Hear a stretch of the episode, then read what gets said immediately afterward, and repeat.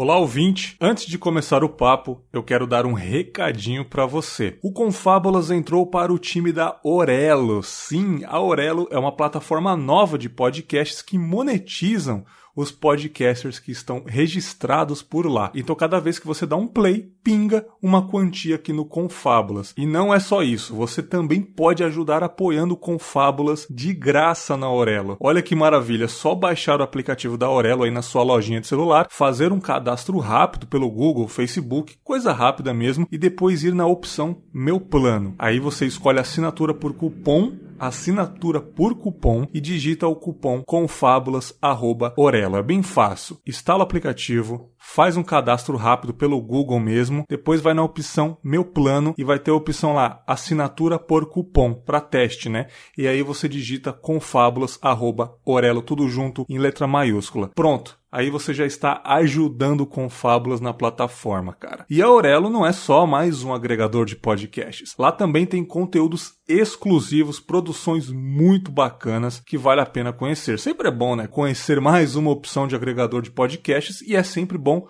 ouvir coisas novas. E Aurelo tá fazendo um ótimo trabalho. E novidades do Confábulas em breve, hein? então é isso, galera. Conto muito com o apoio de vocês. Ajude o Confábulas e explore o mundo de podcasts da Aurelo. Valeu!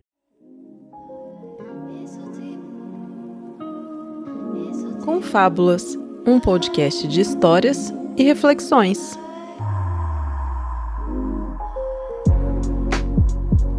Muito bem, está começando mais um Confábulas. Eu sou Bergs e hoje é dia de boas lembranças, rapaziada. A série aqui do Confábulas, onde os meus convidados vão contar sobre coisas boas da vida. Mas hoje é episódio especial jogos, cara, joguinhos, games da vida aí. O Boas Lembranças será dedicado aos jogos que marcaram, né? E ainda marcam as nossas vidas, porque eu sei que as pessoas que estão gravando aqui têm jogos que ainda marcam até hoje. E para somar o papo, né? Esse papo maravilhoso de hoje, eu trouxe meu brother, streamer, jogador pro aí, Mano Naquinha. E aí, Naka, beleza, mano? E aí, Bergs, é, boa noite. Sou Naka, né? Meu nome é Aguimar. Faço as streams nas tweets aí de segunda a sexta. E hoje falar um pouquinho dos jogos que marcaram e marcam ainda até hoje a nossa vida, né? É isso aí, estreando um microfone novo, nós aí, né, mano? Ah, é, indicação é. do Bergola, né? Bergs indicou, nós compramos. É isso aí, também tô, tô com o meu microfone aí, cara. Qualidade, porra, aumentou uns 40% já, na minha opinião. Sim. Depois eu vou ver na edição aí, tá bem melhor de gravar e projetos futuros vêm aí. Não vou prometer nada não, mas tamo junto, cara. E também, né, porra, um cara que não podia faltar nesse papo, afinal especialista, com certeza, na minha opinião, o cara é especialista em falar sobre jogos das antigas aí, diretamente do jogo velho, Caio Hansen. E aí, Caio, beleza, cara? E aí, eu sou o Caio Hansen. Cara, quer dizer que o Bergs recomenda você compre? Então, o Bergs é um digital influencer, é isso, isso mesmo? ele é o, é melhor de todos. Entendi. ah, muito bom, zap, muito bom. Zap influencer, né, cara? Maravilhoso, é aí, maravilhoso. Pô, me chamou pro tema certo, cara. Tô feliz demais. É um cara que tá sempre aqui. Mano Naka, no passado fechamos com chave de bosta aí, né, cara? Aquela temporada temporada com várias histórias maravilhosas. E eu sei que os dois amam jogos e, porra, hoje vai ser um episódio de trocar ideia sobre joguinhos, cara. Nunca falei disso aqui no Confábulas e deu vontade, cara. Então, para começar aí, puxar o Mano Naka aí, cara, que vem da mesma perifa que nós, né? Aquela Sim. infância maravilhosa de PlayStation, Super Nintendo, pelo menos eu, né? Depois eu falo. Eu queria saber de você, cara. Quais foram os seus primeiros joguinhos da vida aí, cara? Como foi a infância de games do Mano Naka aí? Primeira recordação que eu tenho do meu videogame foi o Mega Drive e fui muito apegado a esse videogame. Meguinha? Caralho, eu nunca tive Mega Drive, cara. Então, eu, eu, na primeira vez que eu ganhei ele, eu lembro que eu fiquei não triste, mas fiquei sensação, tipo, que não era esse. Porque todos os meus amigos tinham Nintendo, tinha o Sega Saturno, tinha Nintendinho. Uh. E, tipo, todos os meus coleguinhas tinham. Só quando chegou a minha vez de ganhar, tipo, foi uma sensação muito boa, que eu vi que era uma, um videogame, que o pai chegou do trampo à noite lá. Eu lembro, mano, eu lembro a visão como se fosse um filme passando na cabeça. Eu deitadinho assim, eu vejo o velho chegando, pô, um cachorro preta, falou...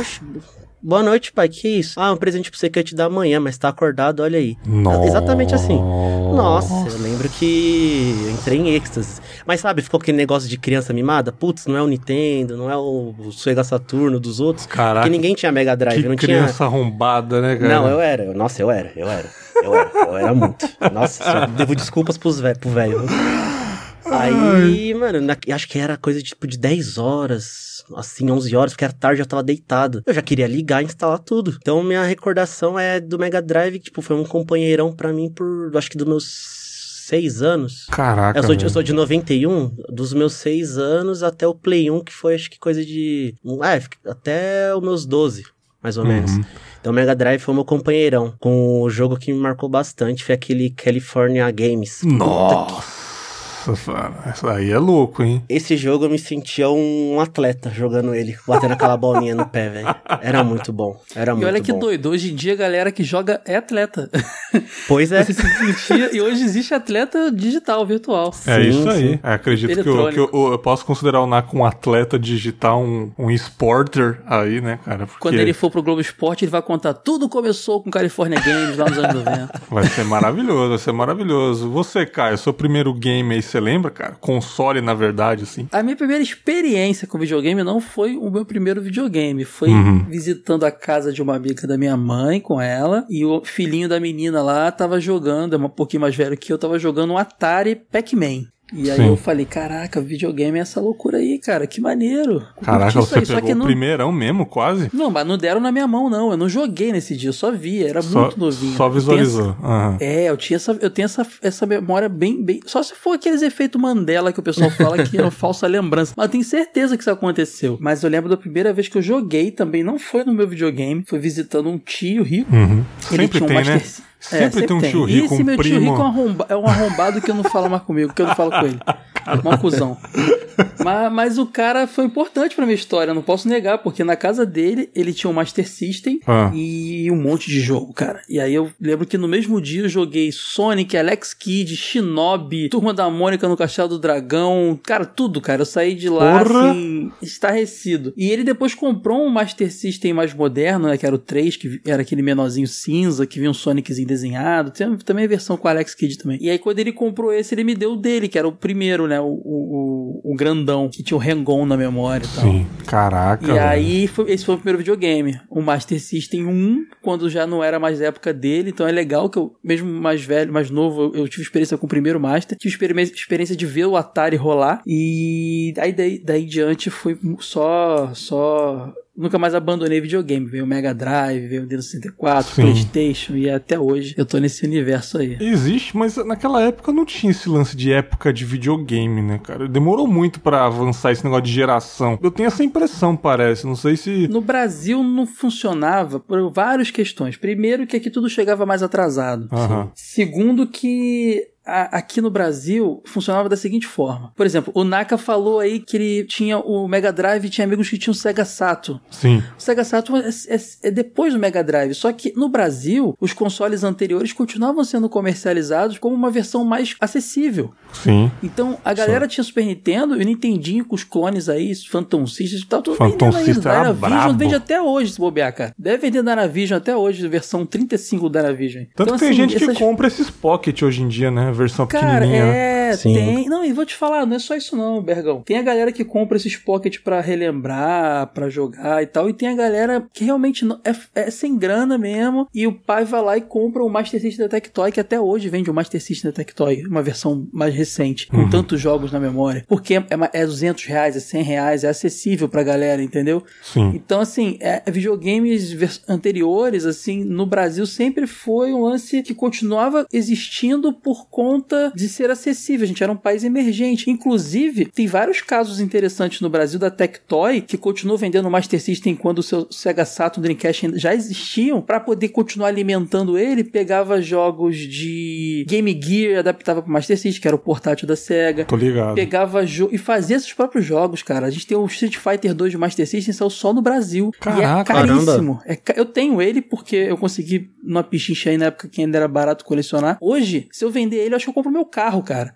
Caralho. Porque Sério? só Tem gente que vendendo- compra? Tem, cara. Você bota no eBay, os gringos compram. E, tipo, é porque só saiu no Brasil, não teve no Master System no mundo inteiro, foi uma iniciativa da Tectoy, entendeu? É, o Duke Nukem também, do Mega Drive, uma iniciativa da Tectoy. A Tectoy começou a fazer seus próprios jogos, porque esses consoles já eram descontinuados lá fora, mas aqui vendia igual água. É, a gente Tá tinha essa cultura de estar atrasado. Tem filmes, né? Tem culturas de, de programa de TV, por exemplo, vai. É, fugindo um pouco do assunto de jogos. O Chaves. O Chaves estreou em 71. No México. E veio pra cá em 80. 84, sabe? Mais ou menos, né? 71, 72 veio pra cá, tipo. A gente tinha esse lance de 10, de, de uma geração atrasada, pelo menos, né, É, cara? tinha um gap de diferença, né? De tudo, até dos carros que chega aqui também. Os carros que já chega Pô, aqui novo já tá carros. lá 10 anos andando. Exato. Sem contar Exatamente. que, além disso tudo, Bergs, a gente tinha um problema sério que era a, a gente era fechado pra importar, né, cara? Desde a ditadura isso rolava. Uhum. Foi, por incrível que pareça, foi o Collor que abriu os portões assim, pra, gente- pra gente começar a importar. As coisas tinham que ser fabricadas aqui. Por isso que teve tanto clone dos consoles. Porque não podia importar, os caras faz, pegavam um projeto e faziam aqui. A Tectoy conseguiu lançar os consoles da SEGA oficialmente, mas era tudo montado aqui. Ela pegava só os componentes que podiam importar e fazia os outros na Zona Franca de Manaus, entendeu? Sim, então sim. rolava era muito isso também. A gente não podia importar, era um lançamento, mas só ia chegar aqui quando alguma empresa daqui se interessasse em fabricar o nosso. Então, assim, atrasava muito mesmo. Cara, muito louco, mano. Vocês falaram aí de Mega Drive, sons, de Atari. Cara, o primeiro foi realmente o Super Nintendo, já tava lá na frente já. E eu lembro que eu entrei no meu prédio assim, não, não era o meu jogo, né? Mas ficou lá em casa um tempo, um amigo meu me emprestou. E ele falou: Cara, o que eu tô aqui, cara, eu vou dar uma viajada aí, eu vou viajar com os meus pais. Fica aí na sua casa aí. Ele me ensinou como ligava, era aquele Super Nintendo de, de, de empurrar, né? Não era o de botão, Sim. não. Aquele que ficava amarelo, né, cara? Depois de um, de um tempo. Tinha o Mortal Kombat, né, cara? Tinha o Street Fighter. E, cara, é, foi amor à primeira vista. Lógico que tinha o Mario, né, cara? E, cara, pra mim, tirando o PlayStation 2, que vamos falar aí, né? Obviamente, esse é o segundo melhor videogame já feito, na minha humilde opinião. Eu sei que o, o Caio discorda, né, cara? Porque eu já, já conheço o meu gado. Né, Sobre o cara? Super Nintendo? Cara, não- eu não discordo porque eu, eu, na verdade, só te cortando, mas eu gosto de vários, assim, é difícil pra mim escolher, mas eu Ah, entendo entendi. alguém, alguém achar o Super Nintendo melhor, porque ele é incrível, ele é muito incrível. Ele foi assim. muito popular, né, cara? Ele foi muito Ele- popular. Ele era, tinha um hardware muito incrível e ele teve uma, uma biblioteca muito boa de jogos, cara. Sim, sim, muita cara. ele era coisa, muito né? bom. E, Muito cara, bom. o meu foi clichê mesmo. Pra mim foi o Super Mario Bros. e o Super Mario World também. Foram um dos primeiros jogos que eu joguei assim.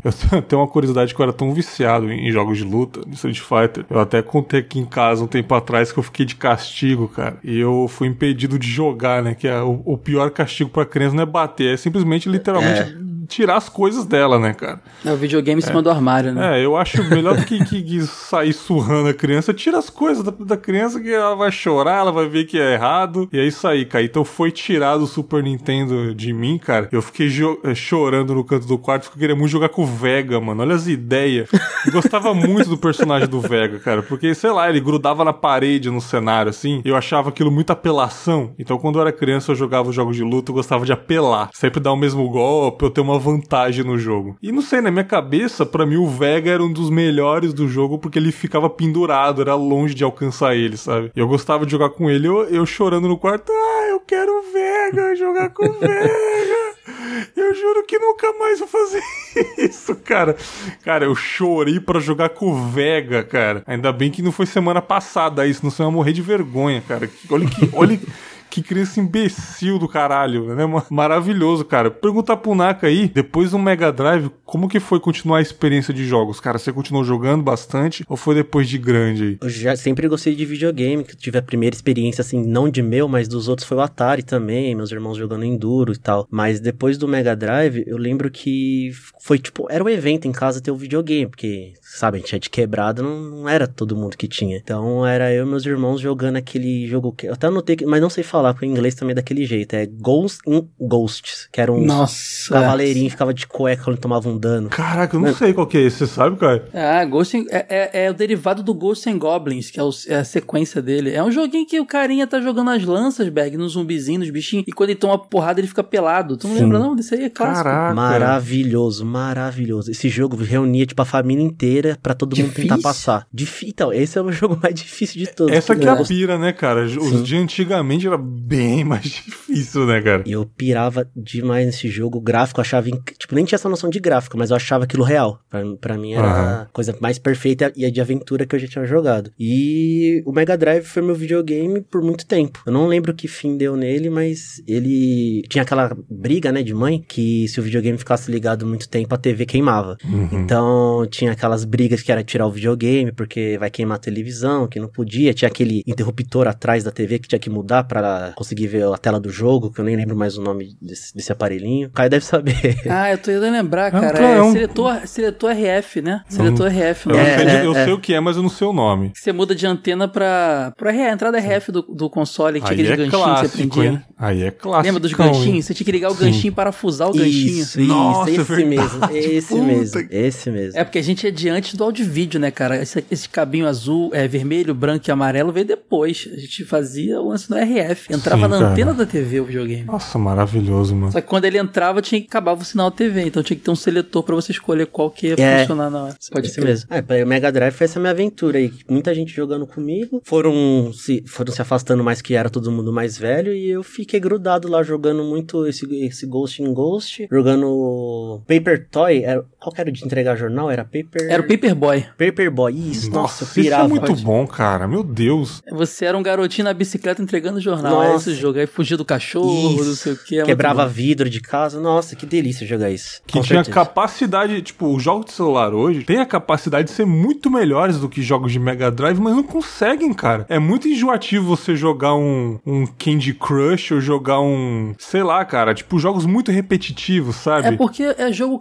é jogo casual, é aquele jogo pra você abrir na fila do, do Ah, tá. banco. Foi pensado nisso, né, na real. É porque o, o consumo, é- eles estudam o consumidor. O consumidor de jogos pra celular é esse cara, entendeu? É aquele que tira o celular e joga ali no metrô rapidinho quando tá indo pro lugar. O cara que busca é, uma experiência mais é, duradoura, impactante, ele quer estar no sofá, no console dele. Tem essa parada também, né? É, exatamente, porra, sensacional, cara. Caio, você tem alguns jogos preferidos das antigas, sem ser os novos, assim? Mas tá falando de, de jogo difícil? Hum, Não necessariamente, geral? Jo- jogo geral mesmo, que te marcou. Ah, cara, muitos, cara, muitos jogos preferidos, cara. É difícil, é difícil ter jogos que eu não gosto, na verdade. Eu consigo, eu consigo ver sempre qualidade nas paradas, porque eu tento, é, é, tanto tempo trabalhando, escrevendo pra isso, eu, te- eu tenho aquele olhar de tipo assim, pô, esse jogo é ruim, mas vem cá, é ruim. Tipo, o 007 GoldenEye do 64. FPS mais jogado da história, se bobear. Esse daí, cara. Todo Tem mundo história, jogava multiplayer lá com os seis controles do 64, era divertido pra caramba aquela tela de 14 polegadas dividida em quatro que você não enxergava nada. Sim. Quatro telinhas assim. Era divertido demais. Hoje a cara joga, depois que veio o CS, que o, o- o FPS evoluiu, o cara joga aquele negócio lá só com analógico, ele fala, Aham. nossa, mas que, que jogabilidade horrível. Mas tem que olhar com o olhar da época, cara. Aquilo ali era incrível na época, sabe? Não, cara, eu até acho, porra, é quadradão, óbvio, é muito antigo, mas é inegável que o 64 É, foi uma cara. revolução, cara. E, porra, jogar quatro pessoas, quando que a gente imaginou isso, cara? Numa Minha tela? cabeça Eu, eu, eu confesso que eu dava uma bugada. Sim, eu falei cabeça. 6, mas é 4, porque eu tava já pensando no, no, no expansor lá, era 4. Mas o 64, ele era muito revolucionário, ele era muito potente em comparação com o PlayStation. Aham. Ele era realmente 64 bits, só que ele teve um grande problema. Como a Nintendo não quis abrir mão do cartucho, porque ela a pirataria era mais fácil no CD e tudo mais, e a mídia era da Sony, de patente da Sony, então ela teria que pagar pra usar a mídia. É, muita gente pulou fora, né, cara? A Capcom levou su- suas franquias que eram exclusivas pra lá, os Mega Man, a, a, a Square levou os Final Fantasy, todo mundo pulou fora, né? Porque queria usar CD, queria botar música maneira, queria botar. Então a, a Nintendo ficou com uma biblioteca muito limitada. Então, por sorte, a própria Nintendo faz grandes jogos e a Rare também fez o Banjo Kazooie, fez o Conker, fez um monte de jogo bom do Donkey Kong 64. Então, assim, foi o que salvou o próprio GoldenEye, foi o que salvou o 64, porque tinha pouco jogo, né, cara? Acho, mas só esse, Go- só o GoldenEye bota todos no bolso, desculpa, cara, naquela É, época Mario lá. Kart, GoldenEye, meus amigos no fim de semana, Doritos, tá bom, cara, precisa de mais nada. Cheetos, né, que Doritos acho que nem tinha, né? Quando meu primo adquiriu o 64, pra mim ele é o cara mais rico do mundo. Porque Ô, era outra coisa. Pô, Era- eu tive, cara, o 64. Pô, o 64 roxo transparente, Sim, velho. esse aí. Era, eu achava que ele era o cara mais rico do Ah, mundo. era da coleção Sabores. Mano. tinha o, o anis, tinha o cereja, era demais mesmo. Cara, Era pra incrível. mim era o mais bonito, cara. Desculpa, cara. Sim. Mais bonito. Melhor do que aquele todo branco ou cinza, sei lá. Sim. Era cinza, era cinza. Sabe? O Era preto um- também era legalzinho, mas esse roxo transparente, meu amigo, era o meu sonho, cara. Sim. Eu tive, né? Esse, esse roxo transparente aí. Boy. E pra mim. e pra mim eu já trabalhava, né, cara, quando eu comprei, sacanagem. Mas é. Porra, o Mario 64, né? Não tem Sim. como. Pra mim. Jogo incrível. Pra mim, eu acho que ele jogo- foi talvez um dos pioneiros de mundo aberto, pode-se dizer assim, Pode semi-aberto. se dizer, né? cara. Pode pode se dizer, Bergs, porque ele, se você jogasse outra plataforma 3D da mesma época, o Crash Bandicoot. Crash Não Bandicoot era. é um jogaço, mas é um joguinho no trilho, cara. Você tá Sim. seguindo um caminho ali, você não tem muito pra onde ir. Não era. O Mario, você acorda no quintal do castelo. E aí, o que, que eu faço, mano? Isso, Tudo, é mara- isso foi os- maravilhoso, cara. As isso possibilidades estão aí, se vira, sabe? Descubra. Ou te explore. falar, ele é bom até hoje, cara. Você colocar Até um emulador hoje, aí, cara, hoje. no, no É, negócio. a maravilhoso. Nintendo relançou agora, né? Aquele. É, a coletânea aí com os vários 3D, né, mano? Saiu o 64, o Sunshine do GameCube, do GameCube e o, e o Galaxy do Wii, né? Três Marios incríveis, assim, e tá bonito, cara, até hoje. Nossa, mano, é, é- é maravilhoso, cara. Eu queria perguntar pra vocês aí uma coisa que eu já vou saber a resposta do Naka. Jogos de terror, cara. Que pra mim é o meu xodó, porque eu amo terror em todos os sentidos, né, cara? O que move a minha vida é o terror, né, cara? Se não vai por amor, vai por terror. E Então- eu, eu já tenho, eu já tenho uma pequena lembrança do Naka aí. Ele pode contar pra nós. Bom, com coisa de terror você já sabe que eu sou o maior bundão de todos, né? Ah, eu sou mais, cara, eu sou mais. Você não tá ligado. Duvido, eu duvido, cara. O tanto que um bastou um jogo só pra me traumatizar pra eu não jogar mais nenhum tipo de jogo de terror até hoje. Nem Resident Evil, tu joga? É esse aqui que eu, tô, que eu vou falar. Ah, então tamo junto, cara. Eu Porque- medo. Quando meu pai, pós Mega Drive, né? Meu pai me presenteou. eu Sou de novembro, né? Então meu pai meio que juntava novembro com Natal pra me dar o videogame, né? Aham. Aí o meu pai me presenteou com esse Play 1, é, lá pro final de novembro. E Play 1 veio poucos jogos, veio aquele Sparrow, tinha Crash. Legal, divertido. Chegou Natal, meu pai me veio com um jogo com um cara todo torto, assim, com um fuzil na mão, escrito Resident Evil. Eu falei, ah, tiro, matar os outros, é isso mesmo. Da é, hora. jogão. Não, tipo, deu meia-noite, meu pai deu CDs lá, presenteando. E eu falei, ah, melhor hora pra testar é agora, acabei de receber. Pum, dei play. Aquela introdução maravilhosa da Sony, todo mundo conhece. Aí começa o jogo lá, não tem zumbi inicialmente, é só um policial. E eu tenho na minha cabeça até hoje o cara entrando naquela casa e tem um senhor de cabelo branco de costa. Careca, E- carecão. E, tipo, o cara é- Carecão, é carecão, com tudo branco na cabeça, né? E todo mundo me acompanhando. É, vai lá Nossa, ajudar te ele, vai lá. acompanhando? Que sacanagem, cara. É, ninguém sabia, ninguém tinha noção. ah, achei que tava de sacanagem contigo. Não, cara. não, tava todo mundo olhando. E minha mãe religiosa, não gostava de jogo de luta, de violência. E tipo, eu lá, tipo, de pé jogando, lembra até hoje, meus irmãos atrás de mim, assim. Eu cheguei pra conversar com o personagem, vira aquela câmera lenta, olhando pra câmera. Mano, só de lembrar, eu assim, não tenho medo hoje, né? Mas, tipo, tem um arrepio que me, volta, me joga lá atrás. Que, mano, eu fiquei, tipo, mano, eu não sei explicar se é um mini coma, mini AVC, mini infarto, porque eu não tive, fiquei sem reação. Aí minha mãe, crê em Deus Pai, não sei o que, que jogo feio. E quando eles olharam pra mim que eu tava travado, tipo, eles só desligaram. Eu falei, mano, eu não quero jogar mais esse jogo. Você nem gritou nem nada, né? Tu Mano, não eu fiquei foi sem mais à reação. frente? Não, não consegui, eu fiquei Então sem tu não reação. viu a cena do cachorro também, que é tensa, cara. Graças a Deus corredor. não, porque, mano, aqui, aquela cena me, me deu um negócio ruim, que eu nunca tinha sentido na minha vida, que eu acho que eu devia ter o quê, uns 7, 8 anos, que, meu, foi muito ruim e, e de, de lá pra frente, tudo que é de terror de jogo até hoje, eu acho que eu não joguei nenhum jogo de terror. Nenhum, nenhum, nenhum, nenhum, nenhum. Não sei se é por causa disso, eu peguei um trauma, alguma coisa, mas eu não, me eu sinto à vontade consigo sozinho. jogar um ou outro, assim, cara. Não Tem dá. uns que são mais tensos, mas eu ainda jogo Eu um. acho que não é nem trauma, mano. É simplesmente você não gosta, tá ligado? Então, eu gosto de ver os outros jogar, porque eu lembro que a gente se reunia muito lá com os meninos da rua pra jogar o Silent Hill. Eu adorava vê-los jogar. Tipo, eu era o primeiro viewer de streamer, tá ligado? Vendo os caras jogar no Play 1. O Silent Hill eu adorava aquilo. Tipo, não tomava susto que era oito candangos no quarto jogando. Mas, mano, eu adorava aquilo. Mas jogar eu não encostava a mão no controle. Não conseguia. Tipo, eu Caraca. passar pela experiência. Você também, você também é meio bundão com, com jogo de terror, então, cara? Eu não sabia, não. Eu sou, cara, sou bundão. Quando moleque eu não era não, cara. Eu joguei Resident Evil amarradaço. Assim, eu não conseguia jogar de noite, né? Eu jogava de dia, Sim, tinha sim. tempo pra isso. Mas eu fui jogar. Eu me tornei bundão e eu fui jogar o remake do 3, né? Quando saiu agora. E, cara, a primeira cena do Nemesis correndo atrás de mim, eu falei, não, tá doido, não quero mais não. Cara, porque. Porque na época mistura, do três você podia- Mistura medo com pressão. Isso. E Tipo, você, você tem que sair do lugar enquanto ele tá batendo na porta. Tipo. E tu podia entrar na sala de save lá que tinha o- a maquininha que tava salvo. Agora não, ele entra junto, Ah, cara. aí é foda. Aí, Acabou, não tem mais como. Aí- Sabe, cara? Tá, tá, tá demais. aí é foda, cara. Eu sempre curti, pra mim. O primeiro Resident eu não curto tanto, né? É, mas o 2, pra mim, é uma das melhores histórias até hoje, né, cara? Primeira aparição do Leon aí. E o 3, cara, pra mim é o mais famoso, né? Pode-se dizer assim, porque o Nemesis foi uma, uma revolução aí de, de um. De um Boss. de um boss, né? Posso dizer assim, porque, cara, é um cara que aparece várias vezes no jogo. Isso é maravilhoso.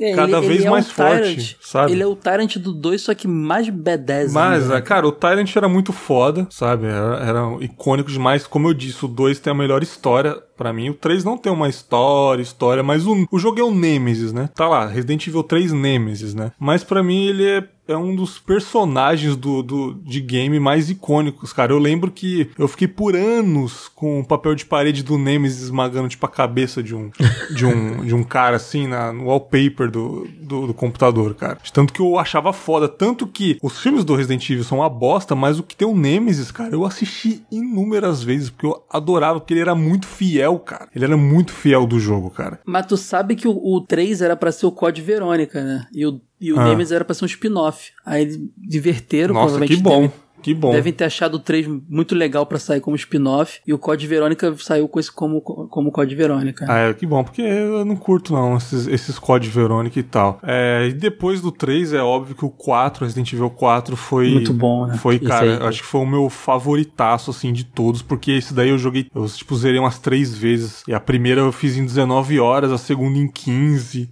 A E renovaram bem a franquia, né, cara? Cara, 4, o assim, que que foi aquele história. 4, cara? O que foi Resident Bom? E o mesmo. 4 não é tão assustador, cara, sabe? Não, é Não, tão não é. assustador, é. uma coisa mais Ele de lembra um The Last ação. of Us, assim, Last que, É. tem, que tem momentos de susto, mas não é aquela coisa... É, pode crer. O Exatamente, 4 mas é aquele do Play 2? O Play 2, isso, Resident Evil Ah, 4. esse aí eu joguei um pouquinho também, mas não cheguei pra frente. Cara, É que o 4 mano. ele já tava entrando na onda do Resident Evil mais ação e menos survival horror, né? Exatamente. Ele tenta voltar pra isso. É, Do exatamente. ci- o 5 e o 6 foi muita ação, o pessoal não gostou, É. reclamou muito. Eu lembro que teve várias críticas, né, quando lançou, porque fugiu muito daquele lance de você andar com o bonequinho, virar 360, andar É, pra lá virou pra cá. tiroteio e perdeu aqueles momentos de tensão, assim, sabe? De tô com pouca munição e preciso fazer alguma coisa aqui, como é que é, entendeu? Sim, coisa, Virou mas eu achei sensacional o lance de você apertar as teclas ali e fugir de bola gigante e, lutar com vários mini boss durante os jogos, né, cara? Tem um. Uhum. du- durante as fases, aquela fase que ele luta com, com o cara da faca, que eu esqueci o nome dele aqui. Pô, aquela luta de faca entre o, entre o cara que você vai apertando, ele vai desviando da faca, vai dando facada no cara e desvia de novo. Tipo, ação meio que missão impossível mesmo. E você rola pro lado Uhum. e tal. Pô, achei aquilo maravilhoso. Falei, cara, isso é um Resident Evil, cara. É muito diferente da franquia original, mas é, é, é incrível, cara. É muito bom. E depois que você salva, você vem com a roupa clássica do Leon. E se você não. É, é muito louco que no começo do jogo, quando você anda, tem um lobo branco lá com, com a patinha quebrada, que ele tá com uma armadilha de lobo, né? Que pegou ele. E você pode escolher entre salvar ele ou não, né? Se você salvar ele, ele vai te ajudar lá na frente. Isso é incrível, sabe? Ele aparece depois pra, pra te ajudar num, num gigante lá. Ele começa a distrair o gigante pra você matar ele. Então eu achei uma revolução, cara. Mas é inegável que, pra mim, o melhor jogo de terror da história é Silent Hill 2, cara. Porque pra mim é um, é um dos mais assustadores. E pra mim é uma aula de psicologia esse jogo, cara. Porque eu fui, eu fui ver mais pra frente quando a gente entendia um pouco mais sobre isso. Cara, é um jogo de trauma, um jogo de pesadelo, sabe? Não é um, um- simplesmente um jogo de monstro. É um jogo que, tipo, é, a- é o cérebro do cara. É, é, é a mente do cara, aquela cidade, sabe? Ele entra naquela cidade, ele lida com os traumas dele. É, aparece, tipo, uma mulher ultra gostosona. É como se fosse um reflexo de uma possível traição que ele teria com a mulher dele. A criança correndo e ela não sofrendo nada naquela cidade, que significa pureza. E, outra, e outras teorias ali. E monstros que podem significar traumas mesmo. Aquele Pyramid Head lá também. Aquelas enfermeiras com aquela, aquele corpo estranho. E aquele clima sempre sujo, ferro enferrujado. Aquele jogo me caguei, cara. De, mas assim, é, eu sou daqueles que vou com medo mesmo, sabe? E pra mim é uma revolução. Na minha opinião, vai ser muito difícil fazer um jogo de terror melhor do que Silent Hill 2, cara. Eu não sei se você já se o Caio jogou pelo menos, que eu sei que o, que o Naka não jogou, né? Eu assisti só o pessoal jogando. Ah, cara, eu dei uma dropada porque esse me deixou com medo mesmo, cara. Mas Esse é o que eu foda. gostava, eu gostava no Silent Hill que no primeiro eles tiveram uma sacada pra poder. Porque o Resident Evil, por exemplo, tinha aquele lance da porta abrindo, Aham. que era pra você ter um loading sem Uhum. ficar travando o jogo. Então ele botava de um jeito que dava um suspense. Quando você abria a porta, você pensava, o que, que tem ali do outro lado? Sim. Tava carregando o jogo. O Silent Hill tem uma outra sacada genial, que ele carrega o mapa, né, a fase, pela metade. E pra camuflar que mais pra frente não tá carregado, ele botava a névoa. Uhum. A névoa é pra mostrar que, tipo, pra tampar o carregamento lento. Maravilhoso, e né, virou cara? marca do jogo, né? Eu lembro, Virou que, do eu jogo. lembro que o jogo Driver 2 tinha isso também, de Tipo, de você vai É, avançando cara, com o Mas carro. isso veio no Silent Hill e, e- e virou a marca. Hoje não precisa mais, mas você vê a névoa em jogos de Silent Hill. É muito Porque bom, tem que né? ter. Aquele lance de você estar e não saber o que, que tem na sua frente é, é muito É agoniante. Não, É muito. pra mim é Pior isso do que você estar no meio dos bichos, cara. É não saber o que tem na sua frente. Mas, é, em questão de susto, o susto que eu, que eu levei aí, estilo Naka, né, cara, foi em Dino Crisis, cara. Porque é, eu amava dinossauro, essas paradas, mas pra mim, um terror de dinossauros, cara. Como é que você foge nas desgraças dessa, sabe? E é a primeira vez que os dois Velociraptors apareceram na frente da, da jogadora que a gente joga, da personagem lá, eu desisti do jogo, velho. Sério? tem mais medo de dinossauro do que de morto-vivo? Eu é acho mesmo? que é a velocidade, cara, que, que me- é igual o Nemesis, cara. O Nemesis eu joguei e tal, mas assim, é um bicho correndo, cara. É, a velocidade é um negócio que ataca a ansiedade, sei lá o que é, e é muita pressão, sabe? E são Velociraptors, como é que você vai fugir nas porra dessa, sabe? Os, os bichinhos pulam, os caralho, eu desisti do jogo. Foi acho que um dos únicos jogos que eu desisti mesmo de jogar foi Dino Crisis, cara. É o medo e, porra, era muito ruim a jogabilidade do Dino Crisis, assim, cara. Tava tentando imitar o Resident Evil ali, só que, era, na minha opinião, era pior. E contra dinossauro, como, é, que que você, como que você vai fazer pra jogar, sabe? Eu lembro que os moleques do meu prédio lá, poucos avançaram no Dino Crisis, assim. A galera jogava muito Resident, uns moleque era muito viciado. Mas Dino Crisis a galera deixou de mão, cara, sabe? Pouca, poucas pessoas falaram que zeraram tal. E eu lembro que eu tinha o CD dele, veio uma revistinha, super da hora, assim, sabe, cara? Mas jogos de terror me fascina, cara. É muito louco isso, cara. Hoje tem uma campanha forte pra lançar remake do- dos jogos da Dino Crisis, porque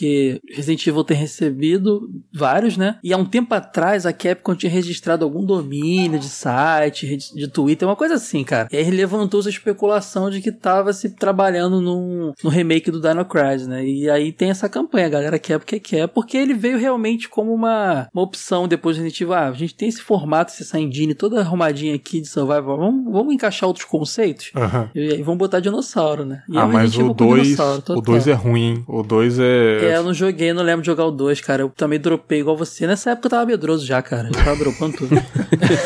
Queria perguntar pro Kai de momentos icônicos de jogando videogame, igual o Naka aí, o primeiro susto pra nunca mais. Você tem alguns momentos icônicos jogando, alguma Eu lembrança tenho. boa, cara, de, de Boa- games? Ah, não. Eu ia falar uma, uma Ruim ou boa? Pode ser também, boas lembranças também. O jogo que me fez comprar o Play 1, porque eu tinha o 64, que em teoria era até melhor do que tecnicamente, mas era muito caro. Meus amigos todos tinham Play 1 e comprava jogo na feira bacia de jogo, pagava 10 reais.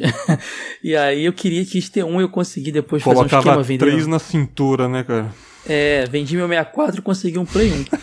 e aí eu joguei o que eu quis, queria jogar, que era o Final Fantasy VII, o grande RPG do momento. E eu vou dar um spoiler aqui, cara. Até pra galera que tá jogando remake aí, desculpa, mas posso dar um spoiler? Porque eu tenho que dar um spoiler Claro. pra contar a cena. Quando a Ares morre. Nossa, eu lembro é do muito 7 é triste, cara. Porque você tava pegado a ela, tava rolando o lance com o Cloud, tava legal a história. Você nunca vai esperar que. A gente não tinha visto Game of Thrones ainda. A gente não vai esperar que o protagonista vai morrer no meio do. no fim do primeiro CD, cara. Eram três CDs. Você não acha que isso que faz um jogo ficar foda? Porque ele tá cagando Total, cara, pra, pro, pro clichêzão, sabe? Isso aí era, era uma coisa que tava começando nessa época com força, que hoje é o que me pega nos jogos, que é um roteiro de cinema sensacional no jogo, porque eu hoje, cara, eu não sou aquele jogador que pega o joguinho, poucas vezes eu faço isso, eu quero platinar, fazer todas as side quests, pegar todos os colecionáveis e fazer... Não, por isso eu gosto muito de Metal Gear. Eu curto ver aquela história, é um jogo. Ah, mas o jogo Metal Gear, você só aperta o botão de vez em quando, parece que tem um filme, tu fica assistindo. Tô felizão, mano. É um filme interativo, me amarro, acho irado ver a história, saca? E eu- aquilo ali foi essa, uma, uma das primeiras experiências desse tipo pra mim. Eu tava ve- vendo uma história que eu interagia com ela. Aham. E era um filmaço, cara. Uma parada pós-apocalíptica, cyberpunk, toda com magia. E a menina morre, e aí, tu, aí acaba o CD e tu fala: caceta, o que, que eu. Que,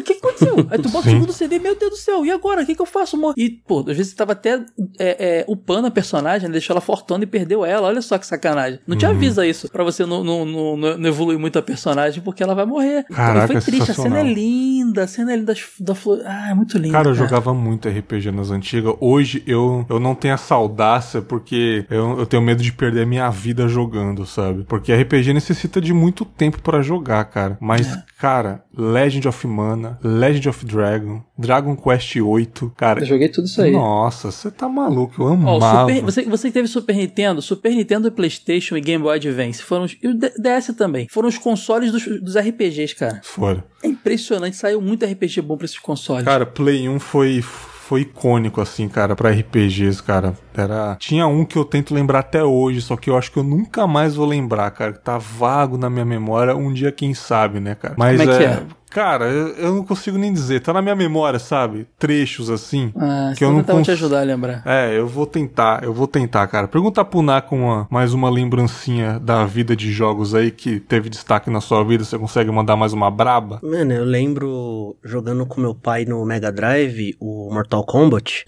que foi quando surgiu a frase não tem pause. Que, ah, vai fazer isso, não tem pause, não tem como parar. Não, vai lá derrubar seu quarto, não tem pause. Que eu que, tipo, já era conhecido todo mundo tinha noção que tinha os fatalities, os brutalities, mas ninguém sabia fazer. Eu não tinha conhecimento das revistinhas dos detonados, não tinha código anotado, não sabia nada. Só que eu lembro numa noite jogando com meu pai, eu lá com o Liu Kang, lá o finish rim, o famoso finish rim, uhum. e a gente só ia na aleatoriedade de apertar os botões e tentar encaixar. Eu, nem, eu nem tentei nessa vez, eu só apertei assim e a tela ficou preta. Nisso, minha irmã que tava lavando a louça lá no taponto só olhou assim e falou: O que? Você vai dar o fatality? Eu falei, não sei. Aí, só que não foi fatality, foi aquele que é tipo friendship, é, é que é, que, que, não é mata, que não mata. É o bonzinho, é o bonzinho. É o bonzinho, é. Aí, tipo, eu fiquei, mano, aí todo mundo, o que, que você fez? O que, que você apertou a sequência? Eu, tipo, não tenho noção. Tipo, eu me achei o foda, porque eu apertei uma aleatoriedade, devia ser um pra cima e B, tá ligado? Mas eu não vi.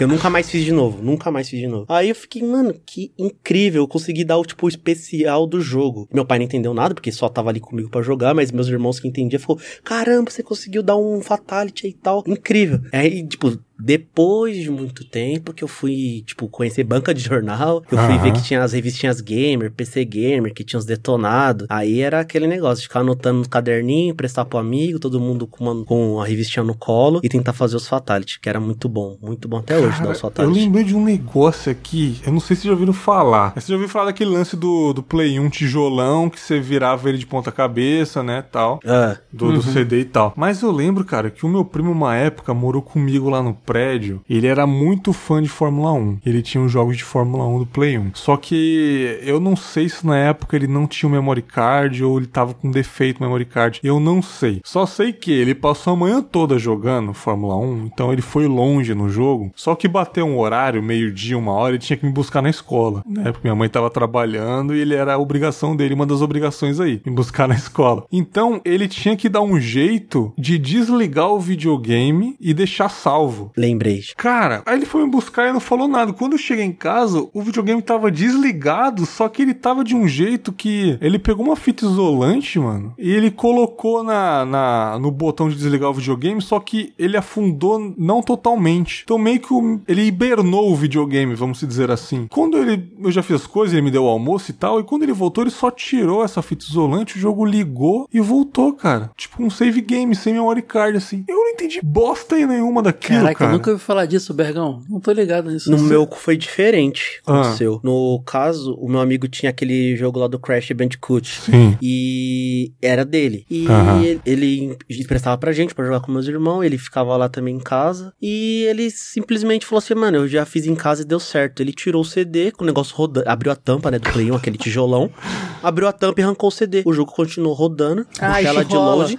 Ah. E eu é, joguei a noite inteira até desligar o videogame. E ele levou o que não pode acontecer que? é um jogo que precisa carregar fases, tipo Resident Evil. Se você faz isso, ele rola, mas se você for pra uma outra sala, aí ele não vai hum. carregar. Porque... Mas o jogo tipo Bandicoot é aquele jogo que logo no início tem um load que carrega o jogo inteiro. Ah. Aí, aí fica de boa, porque a memória interna do console, uma bateriazinha que tem lá, vai, vai segurar a onda. Mas se for jogo grande que precisa ter vários loads assim entre, entre ele, tirou o CD, aí vai, aí vai travar nessa hora, entendeu? Jogo Sim. de luta, por exemplo, na segunda luta, se for escolher os bonecos, ah. não vai rolar, porque certo. vai ter um outro load. Caraca, olha isso, cara. Maravilhoso. Hack Life.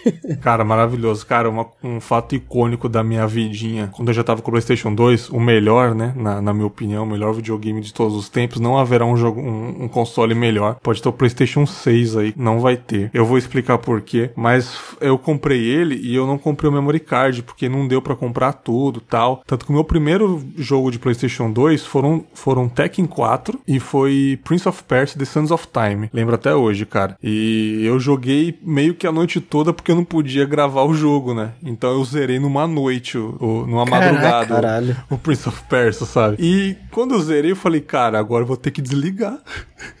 Como é que vai fazer, cara? E eu desliguei o jogo e tal, e foi uma dor do caralho, assim. Porque toda vez que eu tive que ligar ele, eu tinha que começar tudo de novo. Mas foi icônico quando a minha mãe trouxe o memory card, cara. Ela comprou uma semana depois, eu não lembro. E, cara, foi uma emoção. Sabe quando o mundo inteiro fica preto e você só quer chegar na sua casa? Você não pensa absolutamente mais nada na sua vida. Pode estar tendo uma guerra, pode estar tendo o que for, cara. Você só quer chegar em casa e inserir o memory card, cara. E foi maravilhoso quando você chegava na fase, você gravava pra continuar depois, sem aquela pressão de que se desligar ou se acabar a luz, né, que é a pior coisa. Cara, pra mim uma experiência legal foi quando eu comprei o memory card. Olha que coisa simples que era a vida, cara. Sim. Eu posso até puxar um gancho de que. Eu não sei se vocês têm essa impressão, pode ser até saudosismo da nossa parte, ou da minha parte pelo menos. Que, cara, os jogos antigamente eram melhores, eu não sei explicar, cara. Pode ter o The Last of Us 2, o, o Red Dead Redemption 2, que são obras-primas, cara, mas eu não consigo sentir o mesmo tesão de antigamente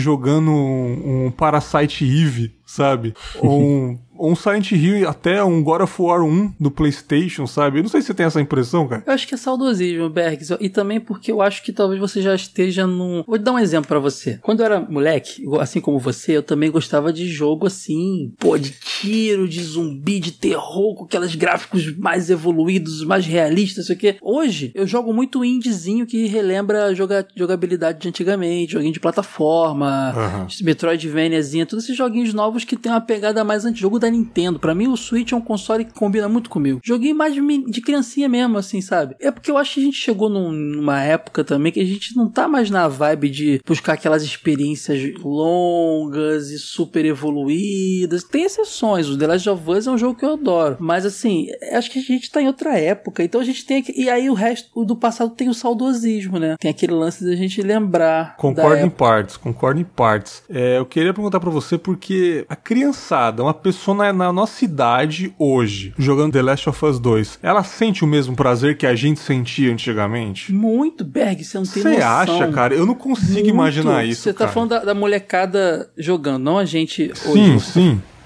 Eles sentem, cara. E não é só isso, não. Eles sentem com. Cara, é porque eu tô cada vez entrando mais nesse mundo que é até o mundo do- mais do Naka, né? Sim. De coisas novas. Desde que comecei a escrever naquela coluna lá do jornal, eu precisei falar de jogos novos e comecei a. a- até porque, pô, já que eu trabalho com isso, eu preciso me atualizar, né, cara? Uhum. Não dá pra ser o tiozinho retrô pra sempre, que eu não vou ganhar dinheiro nunca com essa bodega. então Sim. eu comecei a estudar os Fortnite da vida, os Free Fire, essas paradas assim. E, cara, é a mesma coisa que a gente viveu lá no CS, na Lan House, sabe? É Aham. aquilo ali. Só que mais megalomaníaco, porque agora é uma indústria cada vez mais trilionária, entendeu? Então, assim, é muito louco. A, a molecada, eles vivem exatamente o que a gente viveu, Bags. O The Last of Us é exatamente a mesma coisa que você sentiu lá jogando Resident Evil 3, Resident Evil 2 e a molecada jogando. De verdade, acredita em mim, cara. Parecia que não também pra mim. Aham. Mas é, eles, eles vivem exatamente a mesma É, coisa, eu, cara. eu quero, eu quero acreditar, né? Quero acreditar. É, pô, gosto de vários gêneros, né, cara? Corrida, é, de luta, de terror, né? Só que um gênero que eu gostava também, só que eu não ia tão bem, era de FPS, né? De tirinho, de jogos de guerra. Eu tinha bastante também, joguei vários CODs aí, Battlefield antigamente e tal. Só que temos um especialista nessa parada entre nós aqui, que joga o CS até hoje, que não é um jogo novo, né, cara? Não. Eu lembro que, porra, no meu primeiro emprego, cara, no mercadinho, o Bom Vizinho, não sei se o Naka conhece o Bom Vizinho que ficava Opa. ali na Zona Leste, eu trabalhei trabalhei nele lá, cara. Sério? Trabalhei no Bom Vizinho, cara. Não sei se. Trabalhei nele de pacotador, essas paradas aí com 15 anos de idade, 14. E eu, às vezes eu ia almoçar e eu não voltava, porque eu tava na Lan House jogando CS 1.6, sabe? Nossa. Então, isso fez muito parte da minha vida e eu sei que faz parte da sua vida até hoje. Queria que você contasse um pouquinho da sua história com o CS aí, cara. Mano, de verdade, eu sou muito grato por tudo que eu tenho hoje, que é por conta do CS. Tipo, Aham. não diretamente que eu recebi pelo CS, tive profissão por causa do CS diretamente assim, mas por consequência dele. Meu, eu lembro nitidamente também como um filme que videojogos me marcam, tipo, Uhum. muito. E eu lembro até hoje com meu pai no shopping, não lembro se agora se é o Eldorado ou se é o Anália Franco, que eu vi um galpão, na minha visão de criança, de 10 anos, 11 anos, eu vi um mar de PCs, de monitores, assim, só monitores com a mesma Lindo, tela né? de jogo. Maravilhoso. Devia o quê? Ser, ser 30 ou 50? Só que na minha cabeça, até hoje é um mar. Aham. E eu olhei aquilo ali, o pessoal, tipo, gritando, falando, jogando. E eu, sem entender o que era aquilo, eu falei, pai, eu quero. Quero, Uhum. como faz, pai? Eu quero. Aí o pai foi perguntar lá se como que faz pra, pra, jogar e tal. Aí o cara, eu lembro até hoje, o cara falou, meu, a fila é de duas horas e meia, três horas. Aí, Caraca. tipo, meu pai, Que esquece. isso? Tudo isso? Aí eu falei, aham. Eu não, não sei se era algum evento da Valve, alguma coisa Era assim. de só graça, então, pra ser uma fila desse era, tamanho. era, era, era de graça, não, Aham. não, dá- não precisa pagar nada. E eu falei, ah, quero ficar vendo então aqui de longe, tipo, fiquei do lado de uma galera jogando e do nada bateu um, um, um lápis assim em mim que eu falei assim, peraí, a galera tá se comunicando, tá gritando, tá falando, eles estão Caramba. jogando junto. Tipo, não tinha nem conceito de online na minha cabeça Sim, ainda. sim, louco isso. Eu falei, aí tipo, fiquei assim, meu, não- isso não tá acontecendo, mano. Não tá, não, não existe isso. E eu vendo a pessoa se comunicando, se comunicando e dando tiro. Falei, mano, isso é mágico. Na minha cabeça isso é mágico, eu quero isso. Uhum. E não consegui jogar esse dia. Aí, lá de 2010, eh, 2010 não, lá com meus 10 anos, não demorou muito pra surgir o boom das lan houses, né? Que antes Uhum. lan house era de videogame, que era Play 1, Dreamcast, Play, Play 2, né, na verdade. E começou o boom de lan house ainda mais lá na nossa quebrada, lá que começou várias. Sim, E eu sim. comecei a participar. E, tipo, eu lembro também até hoje, primeira vez que entrei numa lan house lá do Carlão. E sentei lá, falei assim, ó, não sei jogar, me ajuda a entrar. E, tipo, uma galera já...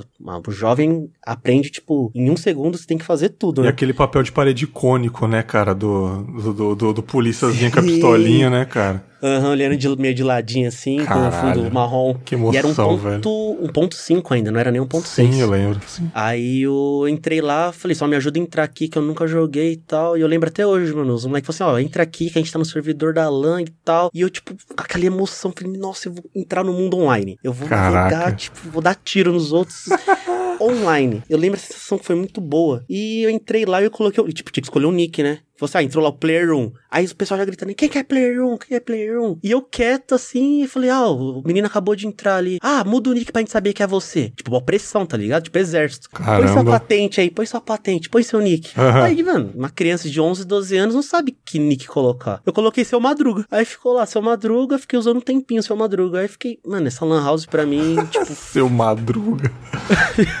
e, e, e, tipo, eu lembro que quando eu terminei de jogar CS, que eu acho que coloquei uma hora, uma hora, e, uma hora, uma hora e meia, também não era assim tanto dinheiro. O... Quando eu olhei o desktop, tinha muito jogo. Tinha Max, Payne, Max Payne, tinha Far Cry 1. Nossa, mano, Max Tinha- Payne, velho. Nossa, Max que Primeira Max dublagem BR, cara, É. até hoje, cara. Payne, quando eu vi que o Max Payne era o Neil, falei, nossa, esse jogo é maravilhoso. Que Né? dá aqueles slow. Sim, cara. Mano, que maravilhoso. Eu vi que tinha Far Cry, eu vi que tinha, tinha Need for Speed lá, aquele Underground. Eu falei, nossa, mano, que lugar mágico, que negócio maravilhoso. Sim, cara. E, o, e desse dia, assim, até eu ter meu primeiro computador, que foi uns 4, 5 anos depois, eu vivi muito em Lan House jogando o CS, CS, CS, por muito tempo. Uhum. E quando eu consegui meu primeiro computador, que era, tipo, quando eu descobri que além da LAN, pra jogar com as pessoas, dá pra jogar online, na minha casa, com outras pessoas, Explodiu a mente, né? Foi outro blow my mind, assim, foi, tipo o Carl Sagan, assim, falei, impossível que eu possa da minha casa dar tiro no cara e usar o microfone pra falar. Não é louco Falei, isso, cara? Primeira vez que eu tive essa experiência também eu achei. Eu não quero nunca mais sair desse Uhum. sofá, tá ligado? Sim, maravilhoso. E eu falei, mano, esse jogo é mágico, é maravilhoso. E aí eu lembro que eu, eu não tinha computador, meus irmão, meu irmão que mora aqui comigo hoje tinha, que ele já era, ele, ele é TI desde sempre, então ele já é mais antenado em TPC, essas coisas. E ele é mais- bem mais velho que eu. Uhum. E eu falei, ah, posso instalar um jogo aí e tal, não sei o que. Que eu vou pedir pro pai comprar. Ele, ah, pode, como você vir no final de semana aqui, você joga, que eu só vim no final de semana. E eu falei, pai, tá vendo? Era, eu lembro até hoje, era 30 reais nas americanas. A primeira compra online, acho que meu pai fez, que meu pai tinha medo de ser clonado e perder todos os dados. Quem nunca, né? Quem nunca, né? Essa época começou o e-commerce. E eu falei, pai, compra, compra, porque eu quero ter esse jogo, quero entrar nesse mundo e tal. E, e eu, criança mimada, né? Pede, pede, uma hora vem. E eu comprei, só que eu lembro que eu comprei o Half-Life, que não vinha com CS. Nossa, mano, Half-Life. Fiquei muito. Lembra do Half-Life? É um jogo Nossa marcante também. senhora, mano.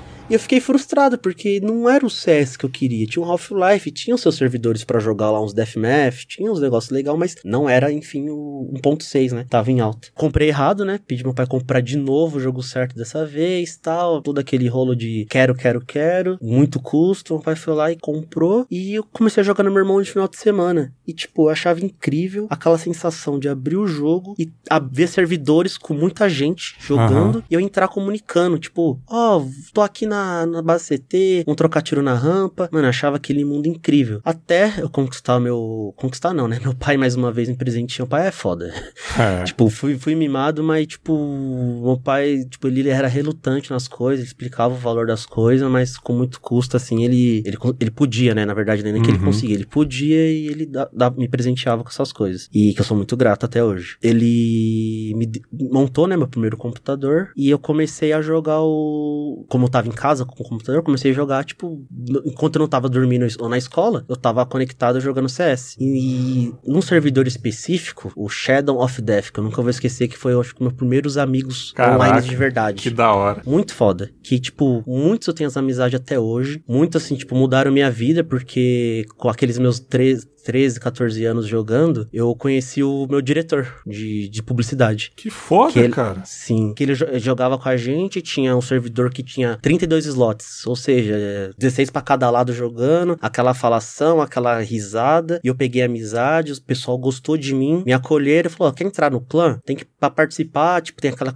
pagar o servidor, porque era um host, né, que a gente alugava na local web, coisa de 10 reais pra colaborar, porque já tinha 40 pessoas, né. Aham. Aí eu falei, ah, consigo juntar 10 reais pedindo um real por dia, assim, eu vou lá e fico pagando pra eles, né? E eles me acolheram, eu peguei essa amizade com o pessoal. E, Da tipo, hora. era um pirralho, 14, 15 anos. E gente que eu tenho amizade até hoje. E um de- desses donos do time, que é o Jeff, ele já trabalhava nessa área de publicidade, que ele era diretor. E eu- quando eu fiz 19 anos, ele perguntou: Pô, você não quer trabalhar comigo? Eu vi que você está estudando publicidade e tal. Que muito louco, velho. Tem uma vaga aqui, eu sei que você joga até hoje e tal, e vem cá, mano, só precisa saber ler, tá ligado? Eu te ensino tudo aqui. Aí, desde então, entrei na área de publicidade, o meu diretor era o meu amigo do CS, tenho amizade com ele até hoje, tem um grupo com ele aqui até hoje da antiga agência que deu aquela falida na época, mas, mano, o CS mudou minha vida nesse quesito até 2015, não, até 2018, vai, que foi quando eu, depois de velho, né, com meus 27, eu tô com 31, mentira, tô com 20, nossa, errei minha idade, que vergonha. eu tô com 29, eu comprei meu primeiro PC com 25, é 25, Aham. meu primeiro PC do zero, sem pedir nada pro meu pai, como montei meu legal, primeiro. PC. E eu criei gosto em tentar jogar competitivamente. Com jogar lá com os profissionais, tudo. Só que não ia dar certo. Então, o que eu decidi era narrar os jogos. Só que narrar via Twitter. Porque como a- tava começando a Azubo, a Twitch tava engatinhando Sim, também naquela época, muita gente não tinha uma qualidade de internet boa pra acompanhar os jogos. Aí um cara que criou o Twitter pra narrar online falou assim: Ah, tô narrando pelo Twitter porque gasta poucos dados de celular, Aham. pouca internet, quem não pode ver, tá na escola, faculdade, acompanha o CS pelo Twitter narrando é, round a round, né, o que, tá acontecendo mais ou menos. Que da hora. Porque em 2015 deu aquele boom do Brasil no CS, por conta do Fallen. O Aham. Fallen nunca desistiu do CS aqui no Brasil, ainda bem, e ele sempre quis, ele quis ensinar os outros, ele criou a escola dele, a Gamers Club, pra ensinar pessoas a jogarem CS. Olha que louco, né, velho? Então deu aquele boom que ele conseguiu uma vaga pra jogar lá nos Estados Unidos, fez vaquinha aqui no Brasil, muita gente ajudou pra eles conseguirem começarem a competir lá fora. E deu um hype, porque o CS deu uma, uma ficou morno aqui no Brasil, ficou quase quase morreu o CS no Brasil. Só que o Fallen foi lá e deu aquele up e voltou. E quando eu comecei com essas narrações pelo Twitter, fui pegando muitas amizades com o pessoal influente no CS no meio. Uhum. O meu auge, assim, que eu posso dizer, foi quando eu fui convidado pra ser para repórter no evento que teve em BH, da SL One, que veio times do mundo inteiro pra jogar lá no Mineirinho. Pô, até arrepiei aqui, cara. Mano, isso hora. pra mim foi o ápice, tá ligado? E tipo, eu entrei lá com um crachazinho de imprensa. Que foda, cara. Tipo, Porra. Tipo, a volta toda que dá do negócio, tipo, do- daquela época. Tem mais coisa ainda que tipo, não dá pra contar tudo, porque Aham. é as- os momentos que o CS fez parte da minha vida é muito importante. E alguns momentos específicos, assim. E esse foi o ápice pra mim, tipo, tá no evento como imprensa, tipo, indo buscar informações de jogadores pra alimentar o nosso Twitter. E isso pra mim foi incrível. E, tipo, o jogo me apresentou muita gente, tipo, muita, muita, muita gente mesmo, que eu tenho uma grande amizade, que eu convivo até hoje, que eu chamo de irmão, graças ao jogo, tipo, ultrapassou a- o limite do online, da telinha de telinha. São pessoas que, tipo, as- os pais dos amigos meus me convidou pra festa de 30 anos de casamento. Olha porque isso, a- o- a- os pais deles gostaram de mim, tá ligado? Uhum. Tipo, por causa do CS, eu conheci ele através do CS, ele é jogador de profissional hoje. Então, olha a volta que dá pra, tipo, tudo que eu tenho hoje é por causa do CS, por causa do trampo que eu tive, por causa da profissão que eu nem tinha, nem sabia que exercer e acabei exercendo e gostei. Então, o CS influenciou muito minha vida. Tem muito mais detalhes assim pra contar, mas vai virar um podcast de, de 10, 24 horas e vou dar uma encurtada porque CS pra mim é muito, muito importante mesmo, até hoje. Não tô jogando ele atualmente assim. Ah, você é não tá importante. jogando hoje? Então, hoje não, porque como eu faço as, as streams, né? Aham. O CS, pra mim, não está no hype. Eu tô no hype do Valorant, assim, não porque eu quero jogar pelo hype. É porque eu gosto muito de FPS, sou apaixonado por FPS. E o Valorant fisgou ali onde o CS não tá fisgando. Ah, mas normal, né, cara? Não é porque você não tá jogando hoje que hoje não- não vai deixar de ser a coisa mais Ah, importante aí sim. da época. Sou muito grato a esse jogo, de verdade, até hoje. Acompanho tudo, acompanho o pessoal. É um jogo injustiçado, ainda até hoje eu acho também. Você acha, cara? assim. Ah, acho, velho, porque a Valve não dá aquela atenção necessária pro jogo, sabe? De muita Acho gente que a jogando. comunidade que levantou mais do que a, o próprio, a própria desenvolvedora, né? Com certeza absoluta. Tipo, erros que, que tem no jogo, tipo, se jogador profissional, que tem muita mais mídia do que a Valve no Twitter como jogador profissional, não levanta e convoca a galera pra, tipo, ó, Valve, porra, arrume isso aqui pra tornar o jogo mais justo. Eles não se mexem. Tipo, o Neymar, tipo, um exemplo que eu pego mais assim, pra ver como que o jogo é injustiçado. O Neymar joga o jogo direto. Todo mundo sabe que o Neymar joga CS, fez o evento lá com o pessoal da França, lá que joga no, no- na Vitality. O, o Neymar, o cara mais influente e tal, não aconteceu nada com a Valve. O Neymar citou Fortnite, ele citou. Os caras fizeram o evento, lançaram o boneco do Neymar dentro do jogo. Você vê o, o carinho, tipo, a diferença de tratamento que daria pra fazer com o Neymar, assim, com o CS, mas não tem. Mas outro jogo, só de ele citar, os caras criam o evento, Neymar Day, tipo, personagem, tipo, incrível, tá ligado? Sim. E na Valve meio que, tipo, atualiza a galinha do jogo, que não influencia em nada. Foi o que aconteceu semana passada, essa semana. Caraca, Atualizou a galinha. mano, Aí, tipo, é foda, né?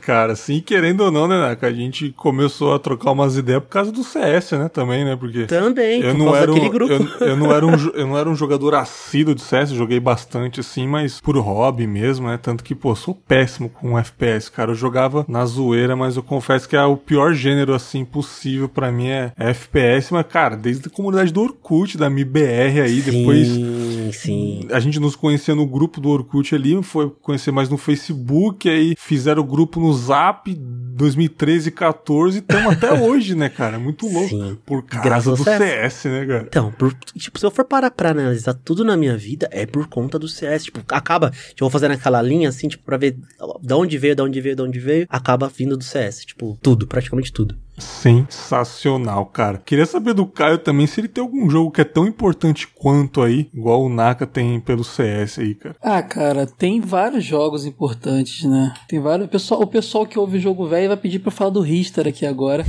que é um jogo que eu menciono todo episódio. Mas é mais um jogo injustiçado do que. É, é, uma, é, uma, é o videogame em si. É, é, ouvindo a história do Naka aí, as coisas que o videogame trouxe pra ele, que o, o CS especificamente, eu posso dizer, contar uma história parecida, mas com o videogame em si. Com o lance de ler revista de videogame, o fato de eu ler aquelas revistas e querer ser aqueles caras que estavam escrevendo ali, que me levou a fazer minha faculdade de publicidade e jornalismo depois. E hoje sou amigo de vários caras, cara, por conta do, de ter entrado na indústria, sabe? De caras que me incentivaram, me influenciaram, assim. E eu não sei o que seria de mim se não fosse o videogame em si. O videogame e a cultura pop no geral, mas mais o videogame que me mo- moldaram o meu caráter. Não foi um jogo em específico, né? não foi, cara. Não teve um jogo que eu joguei e que ele me abriu portas. O, o jogar videogame em si me, me abriu portas, sabe? Ah, sim. Todo aqui, aquela, aquele universo envolvendo ali as revistas, tudo que me fez, pô, é isso aqui que eu quero pra minha vida, cara. Sim. E muita gente dizia que não ia rolar, porque imagina, anos 90, 2000 ali, o molequinho fala isso. Vai estudar Pessoal- direito, né, cara? Pô, é, eu, eu criancinha, não, nem isso, cara, eu morava na favela, né, cara, eu vivi 29 anos na favela,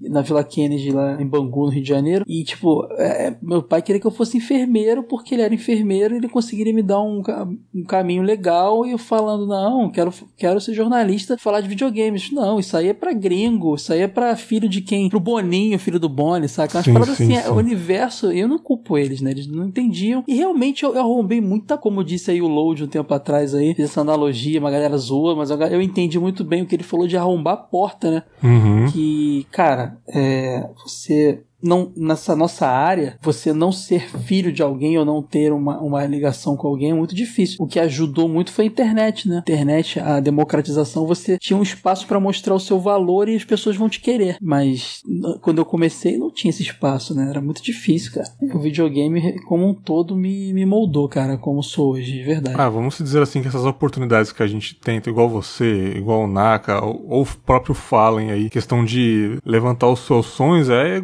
é igual a analogia do Load, cara. É você entrar em um, em um hotel, o hotel como se fosse a vida mesmo, e as portas estão fechadas, você bate ali, né? Uhum. A pessoa abre pra você e fala, eu quero entrar.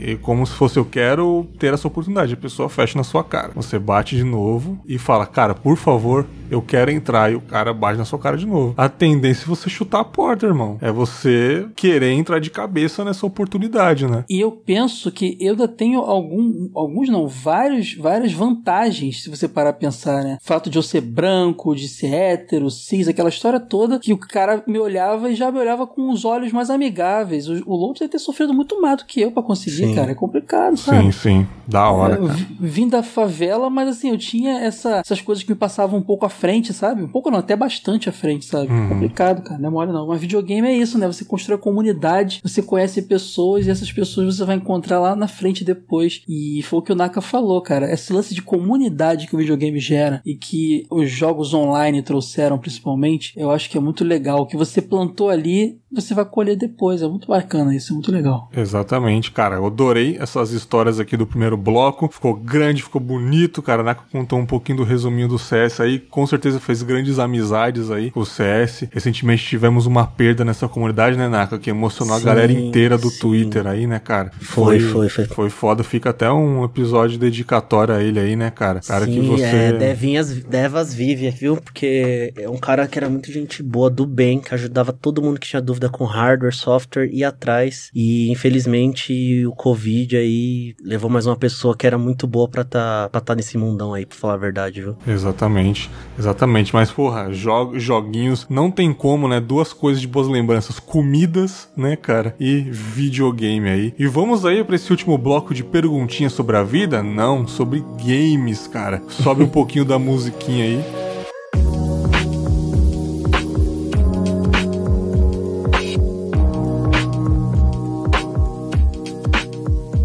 Vamos lá, vamos, vamos girar esse bloquinho aqui, cara. Perguntar pro Naka, ele falou do, do primeiro susto dele aí, né, cara? Da- do, do carequinha virando pra ele. Nossa. Mas a primeira lembrança de game mesmo, assim, aqui você lembra você olhando pra frente, um jogo na sua frente e você admirado ali, cara. Mano, a minha primeira, primeiríssima mesmo, é, eu tenho memória desde os meus dois anos, que eu consegui alguns flashes, não sei como, mas tenho. É, com três anos, no máximo, porque com quatro eu me mudei, eu lembro da mudança, que é da história do outro podcast.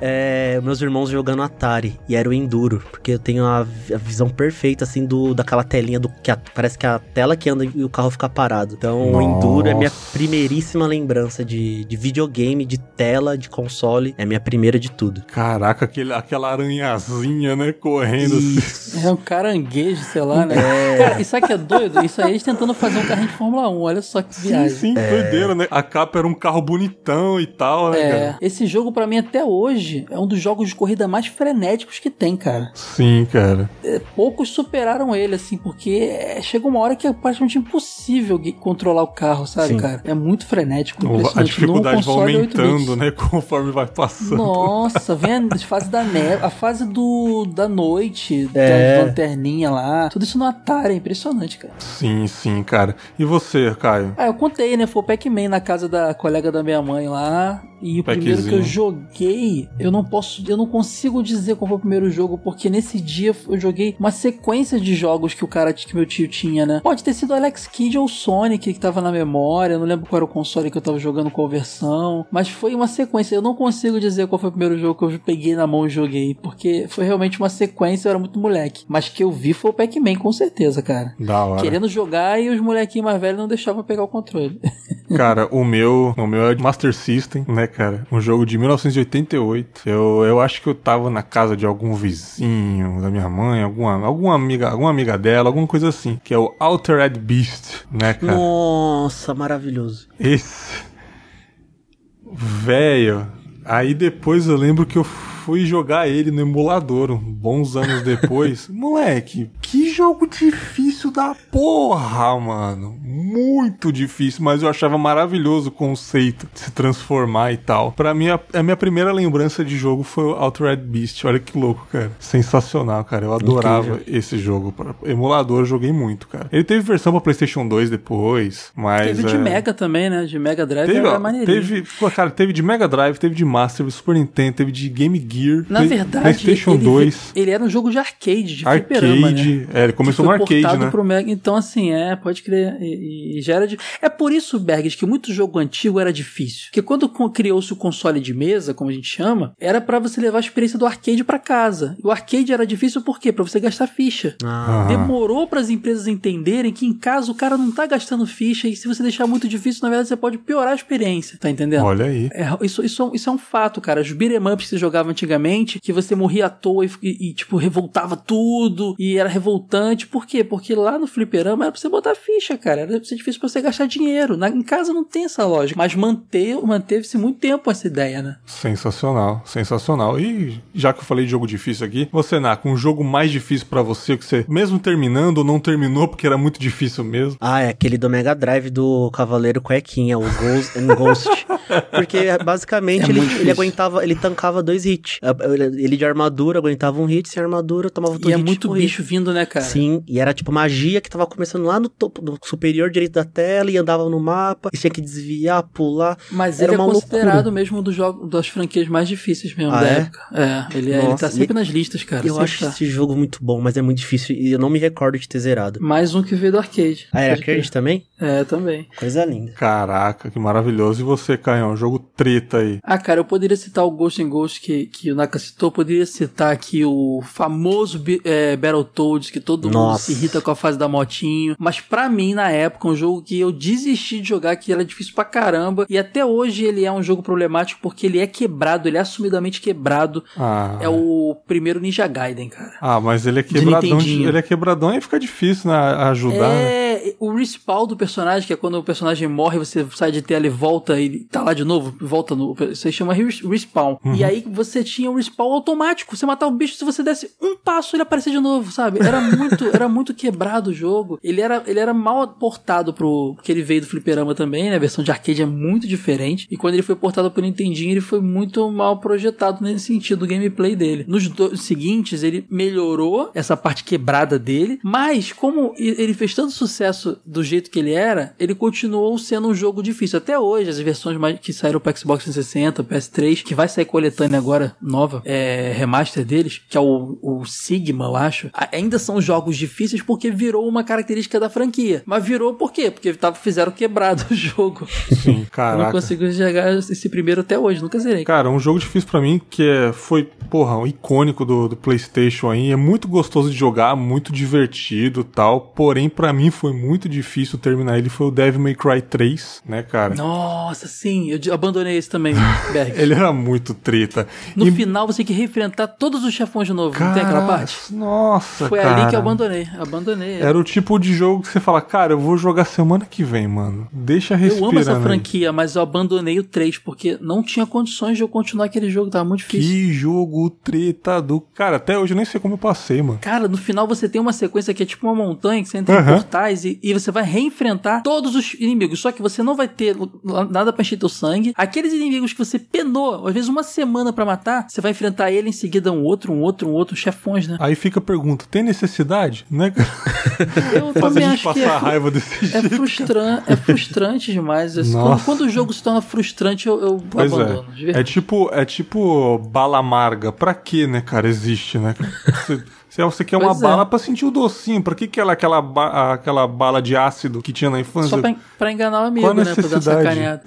Exatamente, cara. Naquinha, personagem mais incrível dos games pra você, ou um dos mais incríveis aí. Ah, pra mim é o Mario. Eu acho ele atemporal. Todo mundo vai jogar. Se não jogou um dia, quem tiver acesso ainda vai jogar. Porque Mario é. Tem vários tipos de Mario: Mario Kart, o Mario Odyssey, os novos Mario Galaxy, Mario do 64 pra mim que é o melhor de todos, do Nintendinho. Então pra mim ele é um personagem que não enjoa. Você não enjoa da cara do Mario, você não enjoa do, da fala dele, da dublagem do Mario. Pra mim é um personagem mais incrível dos games, assim. Caraca, que da hora. Muito louco, mano. Muito louco. E você, Caião? Não tem como não, não concordar, cara. É ele mesmo. O Mario é um personagem muito conhecido no mundo todo. É nível Mickey. Todo mundo conhece a figura do Mario. Acho que hoje em dia. Pode até até passar do Mickey em popularidade, porque a molecada tá recebendo cada vez mais jogos do Mario. Eu não sei a quantas anda coisas do Mickey aí, pelo menos não tem chegado nada pra mim. É muito popular, cara. Todo mundo sabe quem é o Mario, assim. E é uma coisa muito doida, porque o pessoal fala, ah, não sei o que, Sonic. Eu amo Sonic. Mas teve muito jogo ruim. Sim. Eu posso contar nos dedos de uma mão quantos jogos ruins do Mario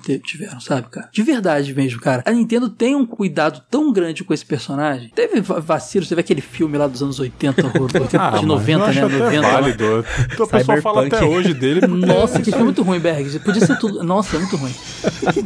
Aquilo não parece com o Nintendo, tanto é que a Nintendo nunca mais fez um filme li- live action de nada dela depois daquilo. Não é, cara. Mas é um personagem impressionante, assim, cara. Incrível. É... é- Todos os jogos são muito, muito gostosos de jogar. Sempre vai sair um jogo do Mario que vai explodir tua cabeça. Sim. Sabe? O Mario Odyssey recentemente foi explodiu a cabeça. Sempre vai sair, cara.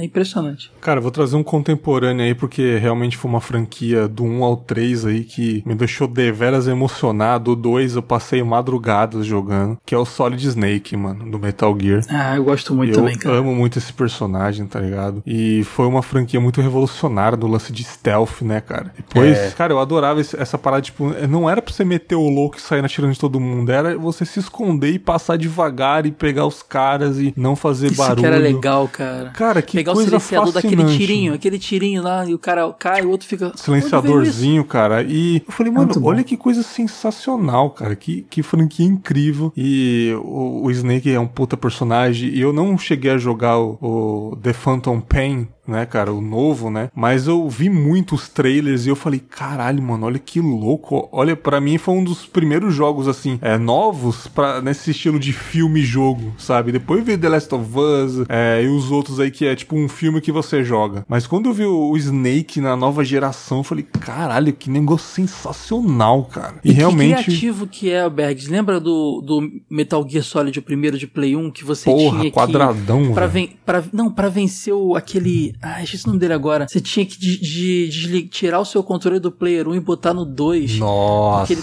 tava lendo o seu memory card. Então ele dizia... Ele ficava lendo. Aham, sim. Se Ele- você jogasse um jogo da Konami, por exemplo, jogava o Castlevania Symphony of the Night. Aí ele falava, ah, você gosta de Castlevania, né? Muito Você joga, louco, né? né? Muito Cara, louco. tipo, eu ficava, Mark, que que é isso? É o, é o Psycho Mantis, o nome do vilão. O, o Naka sentiria medo. O Naka sentiria Com medo. certeza. Não é, E aí, você, e aí você. Só que isso não é explicado, cara. Quando que você vai imaginar que um jogo vai ser. Uma luta vai ser resolvida mexendo no rádio, mex- mudando um controle de slot, cara? Sensacional, cara. Sabe? Sensacional. Muito maneiro isso. Pra cara. mim, o melhor da franquia é o 2. O 2 é muito louco. O 2 mudou muito em comparação ao Muita gente primeiro. odeia esse por causa do, do Snake tá muito ausente, né?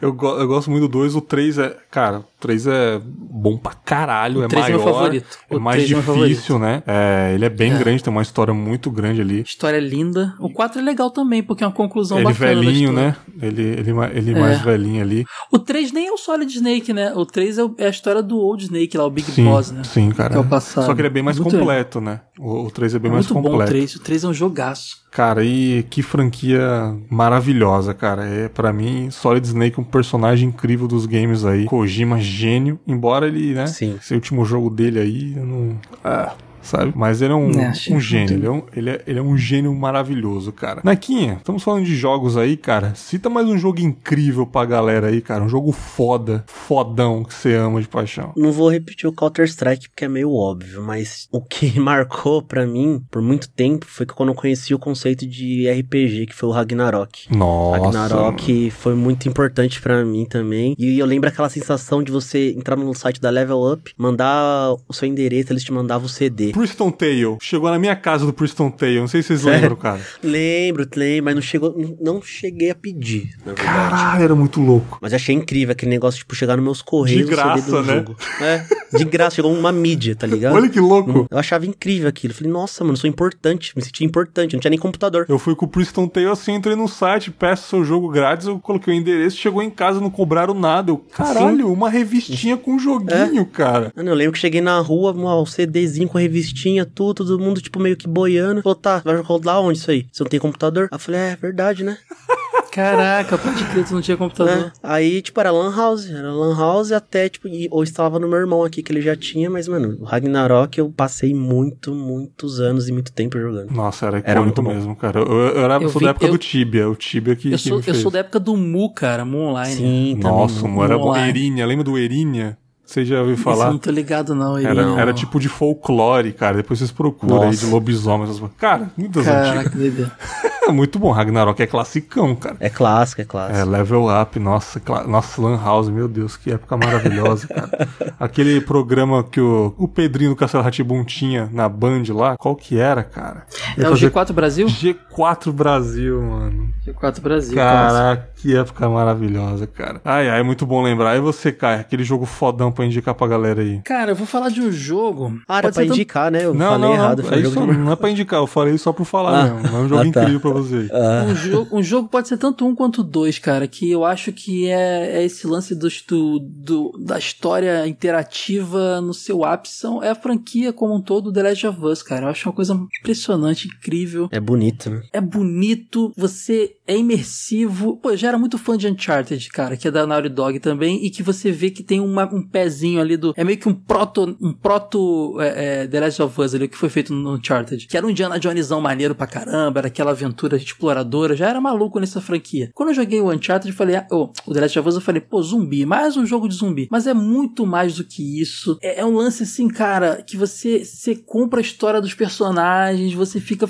Eu ficava fissurado jogando aquele jogo. Era, foi uma semana que eu zerei o jogo, que eu tava estudando muito na época, e eu ficava doido pra vou terminar a aula da faculdade pra jogar mais um pouco, e sabe, era muito louco aquilo. E o 2 é a cereja do bolo, porque aquilo ali é aprimorado à enésima potência, né, cara? Aham. É uma franquia assim que eu fico imaginando o que, que veio pela frente, sabe? Porque é, é um filme interativo de qualidade. Vai ter uma série da Netflix, né? Eu fico imaginando. Eles têm todo, tanto, tanto potencial pra fazer uma série incrível. Um Isso é é série ou filme? Eu nem sei agora, mas estão fazendo alguma Acho que é coisa. filme do Uncharted, não é? Não, mas vai, sim, mas vai Não ter era a série o, do, do- o cara do Homem-Aranha que ia fazer o o É, Uncharted? não, isso já tá quase pronto, cara. Ah, Já- Daqui tá. a pouco sai. Ah, Acho que a pandemia que atrasou, mas eu acho que anunciaram uma série do The Last of Us na Netflix, sim, não tenho certeza, ou HBO, não sei. Mas, cara, tem muito potencial, porque a história ali é o que mais tem, né, cara? Sim. Muito bom. Cara, maravilhoso. Eu vou falar um aqui, cara. Não sei se vocês jogaram, mas esse também consumiu um pouco as minhas engrenagens mentais na, na, na época de novinho. Foi, era o Dragon Ball GT Final Bout, cara. Nossa. Nossa, que jogo lindo, maravilhoso. Fala é se muito não era bom. brabo esse, Nossa, cara. Era bom era porque muito tinha bom. personagem pra caramba Em pra escolher, 3D, cara. Mas eu achava meio ruim o jogo. Não, na é, época eu já achava. caguei na época. Naquela época. Mas tu Personagem com em todo 3D, mundo. seu, porra, o Goku macaco gigante que você Sim. controlou. Tu enfrentava ele, né? Você O- o enfrentava, ele era o dourado, boss, né? cara. Ô, É, mano. Dragon Ball GT, cara, pra Playstation 1, mano. Meu Isso. Deus. Aqueles Kamehameha disputando pra ver quem matava primeiro. Não é? Você apertava várias vezes pra ficar maior, né, cara? Sim. E Porra. chegou aqui bem na época do desenho, tá passando essa, essa temporada, né? Exatamente. Que nos camelôs começaram a surgir nessa época. Os caras não são bobos, né? Embora a GT E- não é a melhor franquia, mas é uma continuação. E daí, Ah, entendeu? mas a gente era fã, cara. A Eu gente era era a gente tava- fã. no, fundo, no fundo a gente achava meio merdinha, mas tipo, era, era ver o Goku, cara. Ver, ver Dragon Ball é, é isso aí, sabe? Exatamente. A gente queria ver. E jogar aquilo ali foi muito louco, né, cara? Cara, Dragon Putz. Ball GT, esse pra mim foi o melhor, cara. Teve um também que era tipo em, em 2D, em formato de pixel também, muito bom também, sabe? Que era, o, que era o Z, né? Que é tipo, você lutava rapidinho no céu, lutava assim e tal. Ah, deve ser o, o que veio antes do Budokai Tenkaichi, que era a franquia normal de luta. Ah, não sei bem que É. não era 2D, não. Se eu, 3D, se eu ah, não pesquisar, eu consigo ver aqui, cara. É... Sabe um jogo desse que apareceu aqui do nada na época do desenho e eu viciei? Não sei se vocês jogaram. O Yu-Gi-Oh! Forbidden Memories. Nossa, que era o jogo de. Nossa, jogo de Yu-Gi-Oh! você de tá de Play 1, sacanagem cara. com a minha cara. Esse velho. jogo, eu tive. Era- Era Mano, bom, Berg. Você Eu joga- Era a experiência do eu- eu desenho. falei no bom Ah, sentido. mas- Pô, e isso pipocou do nada. Tipo assim, o desenho tava bombando, os Sim. caras sabem, os caras do camelô sabem, eles vão atrás. Aí de repente apareceu lá na escola o molequinho, pô, comprei o jogo do Yu-Gi-Oh! Ah, achei você mentiroso, moleque. Comprei um porcaria nenhuma. Comprei sim, vamos, lá em casa no final da aula. Foi todo mundo na casa dele. Caraca, Yu-Gi-Oh! mesmo, 3D, olha o dragão azul de olhos, sei o lá, Nossa. dourado, não sei o que. Era muito Aí, louco. no dia seguinte, ele, vamos todo mundo lá no, na- na- no camelô de Ban- camelódromo de Bangu, que eu vou te mostrar a barraquinha que eu comprei. Juro, o moleque levou uns 12 moleque, o cara ficou felizão, fez, a- fez o dia do maluco lá. Cada Nossa. um 10 conto a mídia. Cara, eu, eu cada tinha um comprou amigo, o. Wellington, salve pro Wellington aí, que nunca ouvirá isso aqui, mas, porra, passei horas no, no AP dele, que era vizinho de cima, jogando Yu-Gi-Oh, mano. Eu, eu amava de paixão Yu-Gi-Oh! Você podia cara. levar teu baralho, Bags, no memory Pô, card. vai tomar no Isso. cu, mano. Isso, Isso era é muito muito bom, mano. incrível, cara. Pô, o meu Você deck tá lá- aqui, irmão, no cartucho Porque aqui, você cara. liberando carta no teu jogo normal, aí depois você, pô, tô com um deck novo, vamos jogar, vamos. Aí tu levava lá, dava uma surra no moleque, pô, tu conseguiu como, vou jogar também. Era muito bom, Porra, cara. muito é hora bom. do aquela, duelo. aquela sensação de subir três cartinhas e descobrir que ela se transformava em outro, outro boneco. Porque a mano. gente não sabia. Sim. No desenho não tinha mostrado, era É. tentativa e erro. Nossa, era muito eu olhava bom. assim eu falei, ah, esse esquilinho aqui acho que combina com aquele pato ali. É, é. Aí virava. Caraca, descobri uma Era uma combinação. sensação muito boa, mano. Muito Muito, boa. É boa. hora Cara, do duelo, cara. Maravilhoso. Eu Maravilhoso. não sei se, é bom, se o jogo era bom ou se era a gente Era no bom, hype cara. do desenho. Mas Era bom. Então, faz uns anos aí que eu tentei baixar emulador pra jogar, não gostei muito não. Não tira minha memória, não. então, aí eu nem tento mais fazer isso porque estraga mesmo. Sim, cara, eu tava pesquisando aqui o Dragon Ball quando vocês falavam, era o Dragon Ball Z Legends, se eu não me engano. Ah, tô Hum, ligado. não de lembro. desenho, cara, mas assim, o GT, Final Bolt, nossa senhora, meu coração até aquece, cara. Não Sim. quero nu- nunca mais ver, porque pode ser a mesma experiência que o Naka teve É, do Yu-Gi-Oh! aí. sim. Né, Você cara, vai, mas esse jogo eu joguei, cara. Vocês não têm noção, mano. Era bolha no dedo, era tudo. Ele tinha um lance que não que era exclusivo do jogo, Beck. Não sei se você lembra, não Ah. apareceu no desenho, que era o Goku criança Super Saiyajin. Tu lembra disso? Cara, Era não- exclusivo eu acho que desse jogo. Eu acho que eu lembro sim, cara. Não Então, tinha, ele foi não tinha no feito- desenho, né? É verdade. Não ti- é, o Goku, quando ele é, Não no vira GT, ele volta a ser criança. É, ele volta a ser criança. Ele só consegue virar um macacão direto, se eu não me engano. E aí, eles fizeram o Goku no, des- no jogo pequenininho Super Saiyajin, que não tem no, no, no- Cara, no desenho. cara. Sensacional, exclusivo. mano. É, pa- pode crer. Sensacional, cara. Mas aqui a gente tá falando de coisa muito feliz, muito alegre. Agora, jogo tosco. Aquele jogo que fala, puta, que bosta, mano. Nacão, manda pra nós o jogo horrível aí, cara. Mano, um jogo horrível que me deixava puto, puto, era aquele do Play 1, Sydney 2000, das Olimpíadas. Nossa, jogo de Olimpíada geralmente é uma merda mesmo. Mano, eu não conseguia fazer uma modalidade, um esporte. Não conseguia fazer nenhum, porque tinha que combinar o, o L1 com o triângulo, pro cara correr e pular. E tipo, eu sabia que o jogo tinha um potencial, mas eu não conseguia executar nada, nada. Eu ficava Aham. puto jogando esse jogo. E tipo, acho que a única coisa que eu aprendi foi salto, salto da prancha lá pra fazer os mergulhos, que era fazer tipo um looping só assim e mergulhar. Mas tipo, tinha várias modalidades, várias, várias, várias, mas era muito difícil de executar, muito. E eu odiava esse jogo, eu achava tosco. Só teve um jogo de Olimpíada bom, aquele do Tiny Toon do Super Nintendo lá. Só Nossa, esse, mais nenhum. esse era muito bom também. Só esse que era bom, mais nenhum era bom. Nossa. Olimpíada no, no videogame não rola. Não, É, é, esse zoado, é zoado. E você, ó, Caião? Cara, jogo horrível é muito fácil pra me falar, porque é um jogo quebrado também. É o Superman do Nintendo 64. Credo, mano. Aquele de argolinha? De voar nas Exatamente. argolinhas? Que merda, Esse cara. jogo, ele. Cara, quando eu, esse, eu comprava Nintendo World, comprava as revistas da época, né? E vinha aquela página que tinha, era da Direct Line, eu acho. Era uma loja que vendia jogo por telefone. Aham. E é ali que você via os lançamentos, né? Os jogos de 64, assim, Game Boy, não sei o que. Você fica, caraca, mãe, liga Por favor, quero comprar. E eu tava no hype da animação do Superman, né? Tinha do Batman e tinha do Superman. Antes de Liga da Justiça Sem Limites, era só esses dois. Uhum. E era muito bom. E aí eu ficava, caraca, e era o jogo baseado nessa animação. A capa era esse Superman. E eu ficava muito querendo jogar esse jogo muito. Aí um dia eu consegui jogar na locadora. E eu aluguei, apareceu lá e eu aluguei. E o jogo é muito zoado, porque o jogo tem muito bug. Você fica preso no meio da parede de repente. Você tá andando, você entra dentro do chão e fica travado. Você tem um monte de missão boba que fica voando dentro de argolinha. E, cara, esse- depois de velho, estudando pra escrever sobre o jogo, falar do jogo, eu descobri os, os motivos disso ter acontecido, né? Uhum. O jogo foi feito pelaquela Titus, a Titus Software, e ela teve muito problema com a Warner na época, cara. A Warner não tava afim que esse jogo saísse legal, ficava restri- restringindo muita informação. Ele foi publicado pela Titus e feito pela Blue Sky Software. Cara, atrapalhou muito e teve pressão pra lan- lançar logo. O jogo ele foi lançado antes da hora, sabe? Ele foi lançado e tipo assim, ninguém tava aguentando mais o projeto. A Blue Sky não queria mais fazer, a Titus não queria mais lançar, a Warner tava sacaneando. Então, fo- é, aquilo ali é resultado de pro- problemas burocráticos mesmo, sabe? De Sim. da Warner e tal. E é um jogo quebrado pra caramba, muito ruim, cara. Muito ruim, com muito potencial, mas muito ruim. Cara, tem muito jogo aí que eu acho horrível, cara. Na franquia, assim, de corrida, de carro, assim, eu gostava muito do Need for Speed, Midnight, Midnight Club. Eu lembro que eu fui jogar o Velozes e Furiosos, é a pior experiência da minha vida, aquele jogo lá.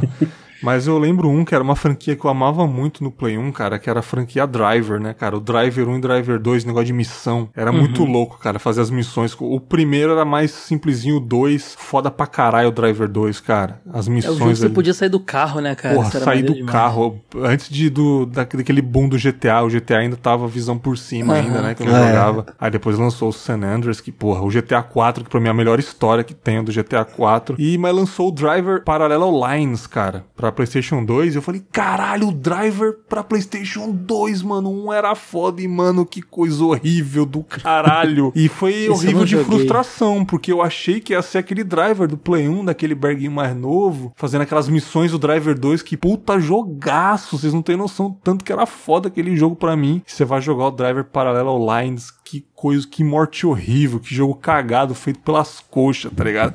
Ou o GTA já tava estourado, os caras tinham que fazer um concorrente. E os caras entregar um jogo daquele, cara, é uma afronta, sabe? Melhor nem fazer aquela merda, cara. E foi pra mim muito frustrante jogar Driver Parallel Lines de PlayStation 2, cara. Pra mim esse é um jogo tosqueira demais, cara. Esse eu nunca vi, Bergão. Passou É, por mim, não. é, porque eu era muito fã da, da franquia Driver, bem antes de, de, de, de conhecer o Grand Theft Auto aí.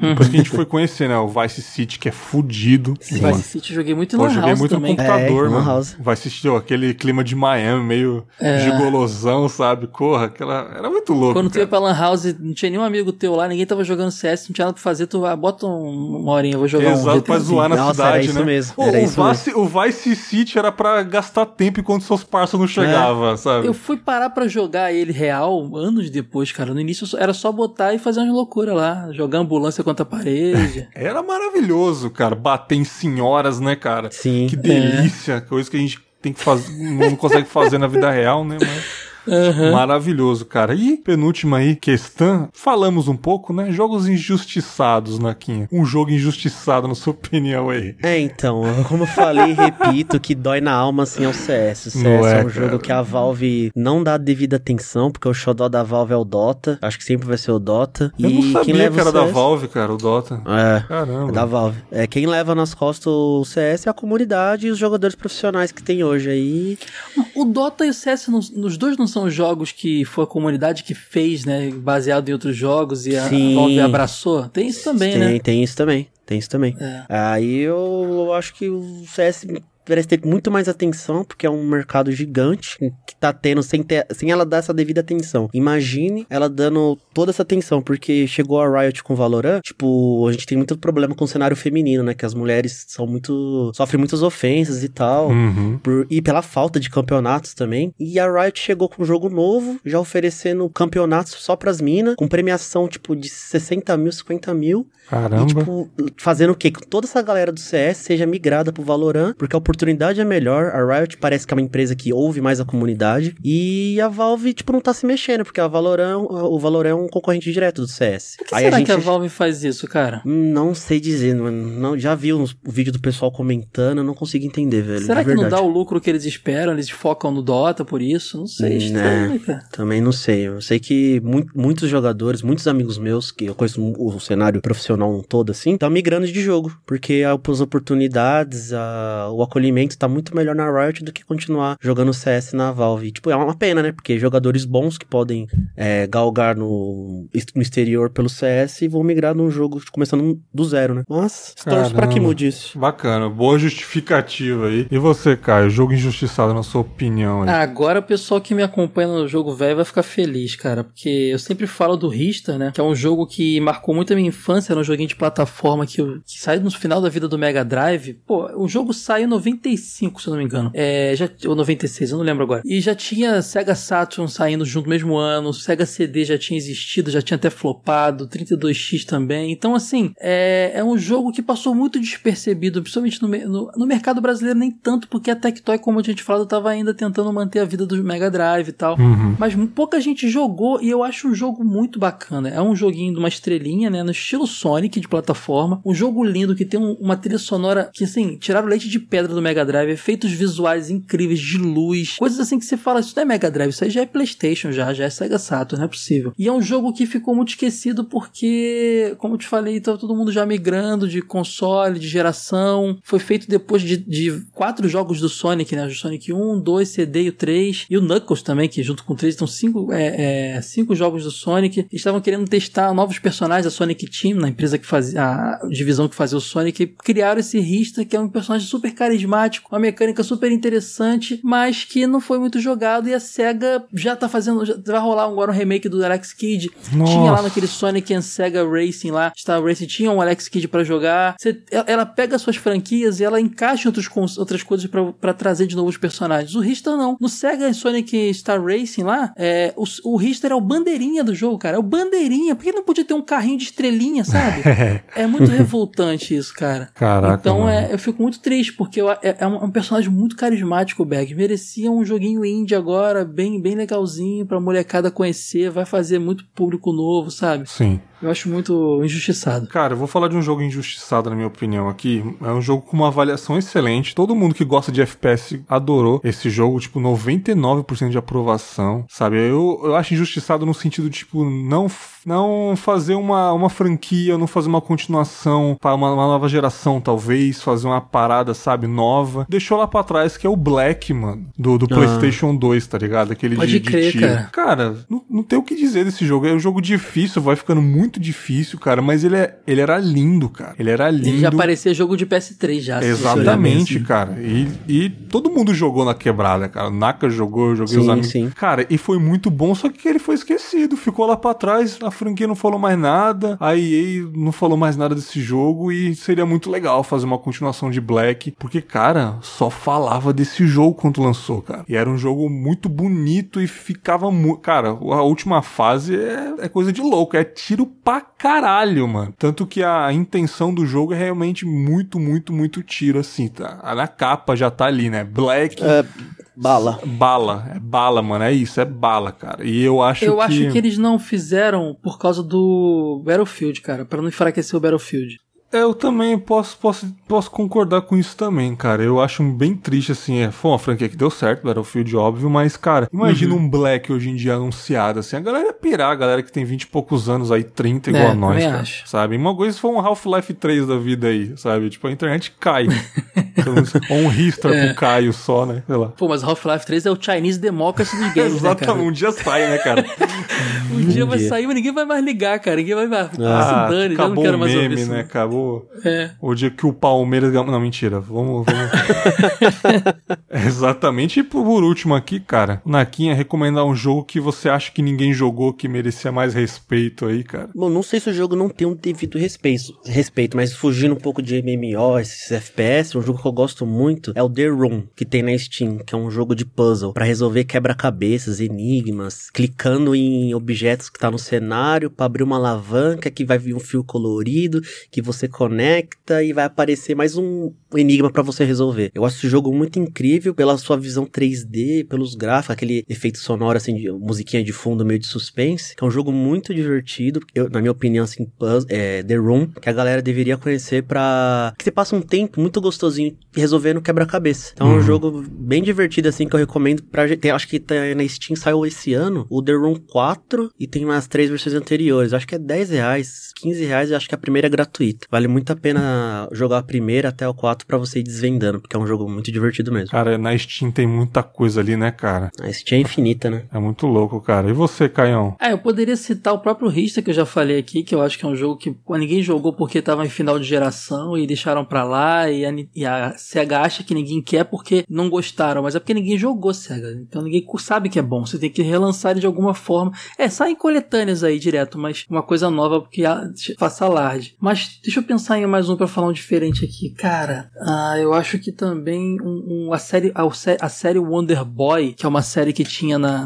começou no Master System, começou nos arcades, na verdade. Que aqui no Brasil saiu como Jogos da Mônica. As pessoas só conheceram aqueles lá, né, cara? E tiveram tantos jogos legais. Ela deu origem a outras, outras franquias, como o Adventure Island, que é uma alteração do Wonder Boy pro Nintendo. O Monster World, que é uma franquia que saiu do Wonder Boy com a é protagonista é feminina. Monster World 4 do Mega é um jogo que o pessoal precisa jogar. E hoje em dia, é, as pessoas estão revivendo o Wonder Boy. Teve um remake do Wonder Boy 3, acho que é o 3, Dragon's Trap, que é muito legal. Tem na Steam. Teve um, um jogo chamado é, Monster Boy, que é um jogo feito por fãs, não é oficial. Então ele é todo o universo de Wonder Boy, só que com outro nome para não ter problema. E vai ter um remake do Monster World também, que eu falei da menininha, do Monster World 4 lá. Então, assim, é uma franquia que, cara, não sei como é que o Wonder Boy não é um protagonista tipo Mario, assim, sabe? Não é uma coisa mais popular, assim, impressionante. Acho que o pessoal devia visitar mais essa franquia, o Wonder Boy. Caraca, cara, esse, esse daí, esse daí eu fiquei impressionado, cara. Maravilhoso. É muito legal. Cara, eu vou indicar um, cara, pra quem não sabe aí, eu já tive um PSP nas antigas, olha aí. Por oh, pouco tempo aí.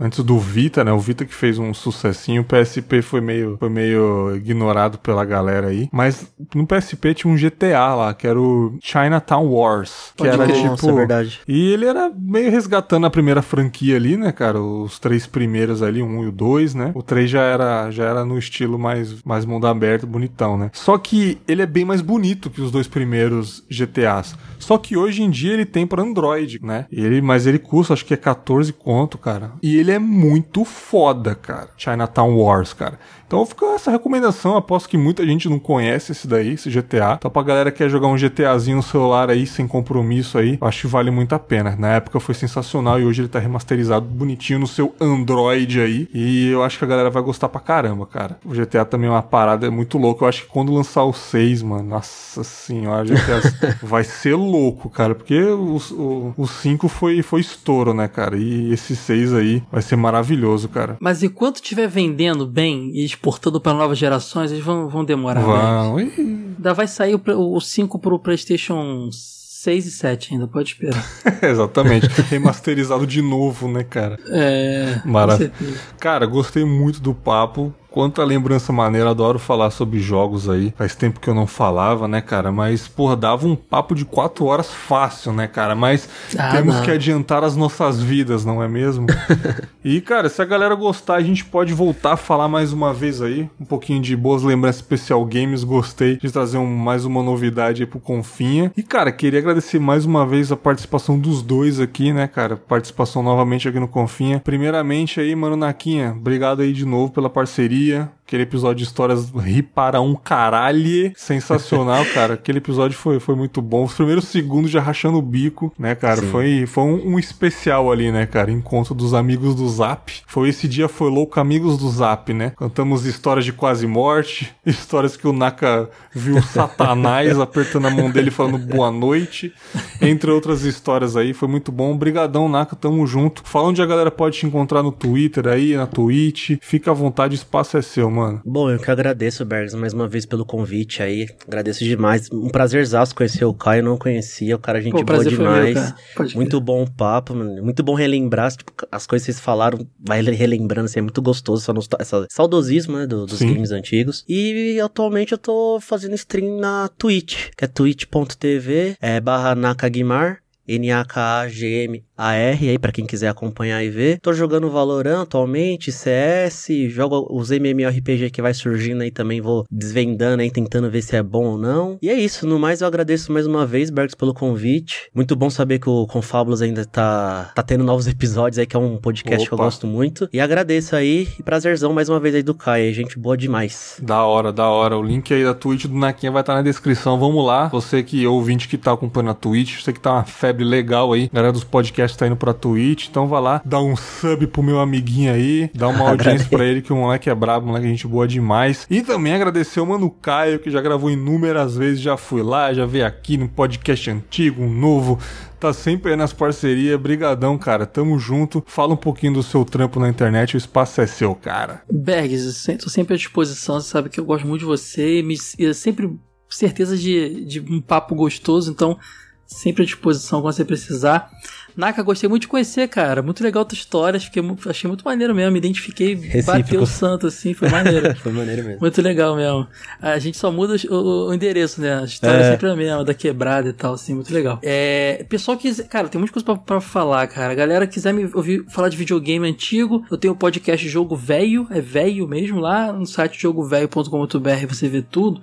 A gente tem revista, a gente tem canal no YouTube, tem o podcast TV de tubo de televisão também. Tem muita coisa legal. Eu tenho tenho feito lives na Twitch também, entrei pra esse universo aí, mas ainda não tô muito moderno, não. Ainda jogo umas vearia ainda. Da ainda hora, não tô na, nos valorando a vida, não. Tô, tô, tô aprendendo essa, esse universo novo. twitch.tv barra Caio Hansen e também no Instagram, instagram.com barra Caio Hansen. Eu, é, é barra Caio Hansen, tudo quanto é uhum. rede social e afins. Eu tô postando minha coleção, cara. O videogame tá bombando lá, o, o, perfil, cara. Tá crescendo pra caramba. A galera tá se amarrando. Tô, eu virei, virei um perfil de colecionador no Instagram. Tô adorando divulgar. Muito legal legal. E para fechar também, quem quiser me ver escrevendo sobre jogos, lá no jornal O Dia do Rio de Janeiro, no portal odia.wiki.com.br, é só procurar a coluna Gameplay. Toda semana eu boto um textinho lá falando de jogos, então é isso aí, mano. Tô tentando atirar todos os, todos os, todos os cantos pra ver se algum acerta, né? Exatamente. é assim que tem que ser. Foda Valeu, demais. obrigado de verdade. Eu que agradeço mais uma vez a parceria Caião. Todos os links estarão aqui na descrição para vocês acompanharem lá. Gostou do papo de games aí? Eu sei que a rapaziada vai gostar pra caramba. Fique aí com o próximo episódio. Nos vemos lá com mais uma boa lembrança, mais um reflexões ou o que vier na minha cabeça. Um grande abraço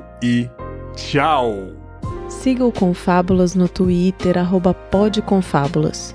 No Instagram, confábulas e se você gosta do podcast e está afim de ajudar, seja um apoiador no PicPay, arroba Confábulas no aplicativo.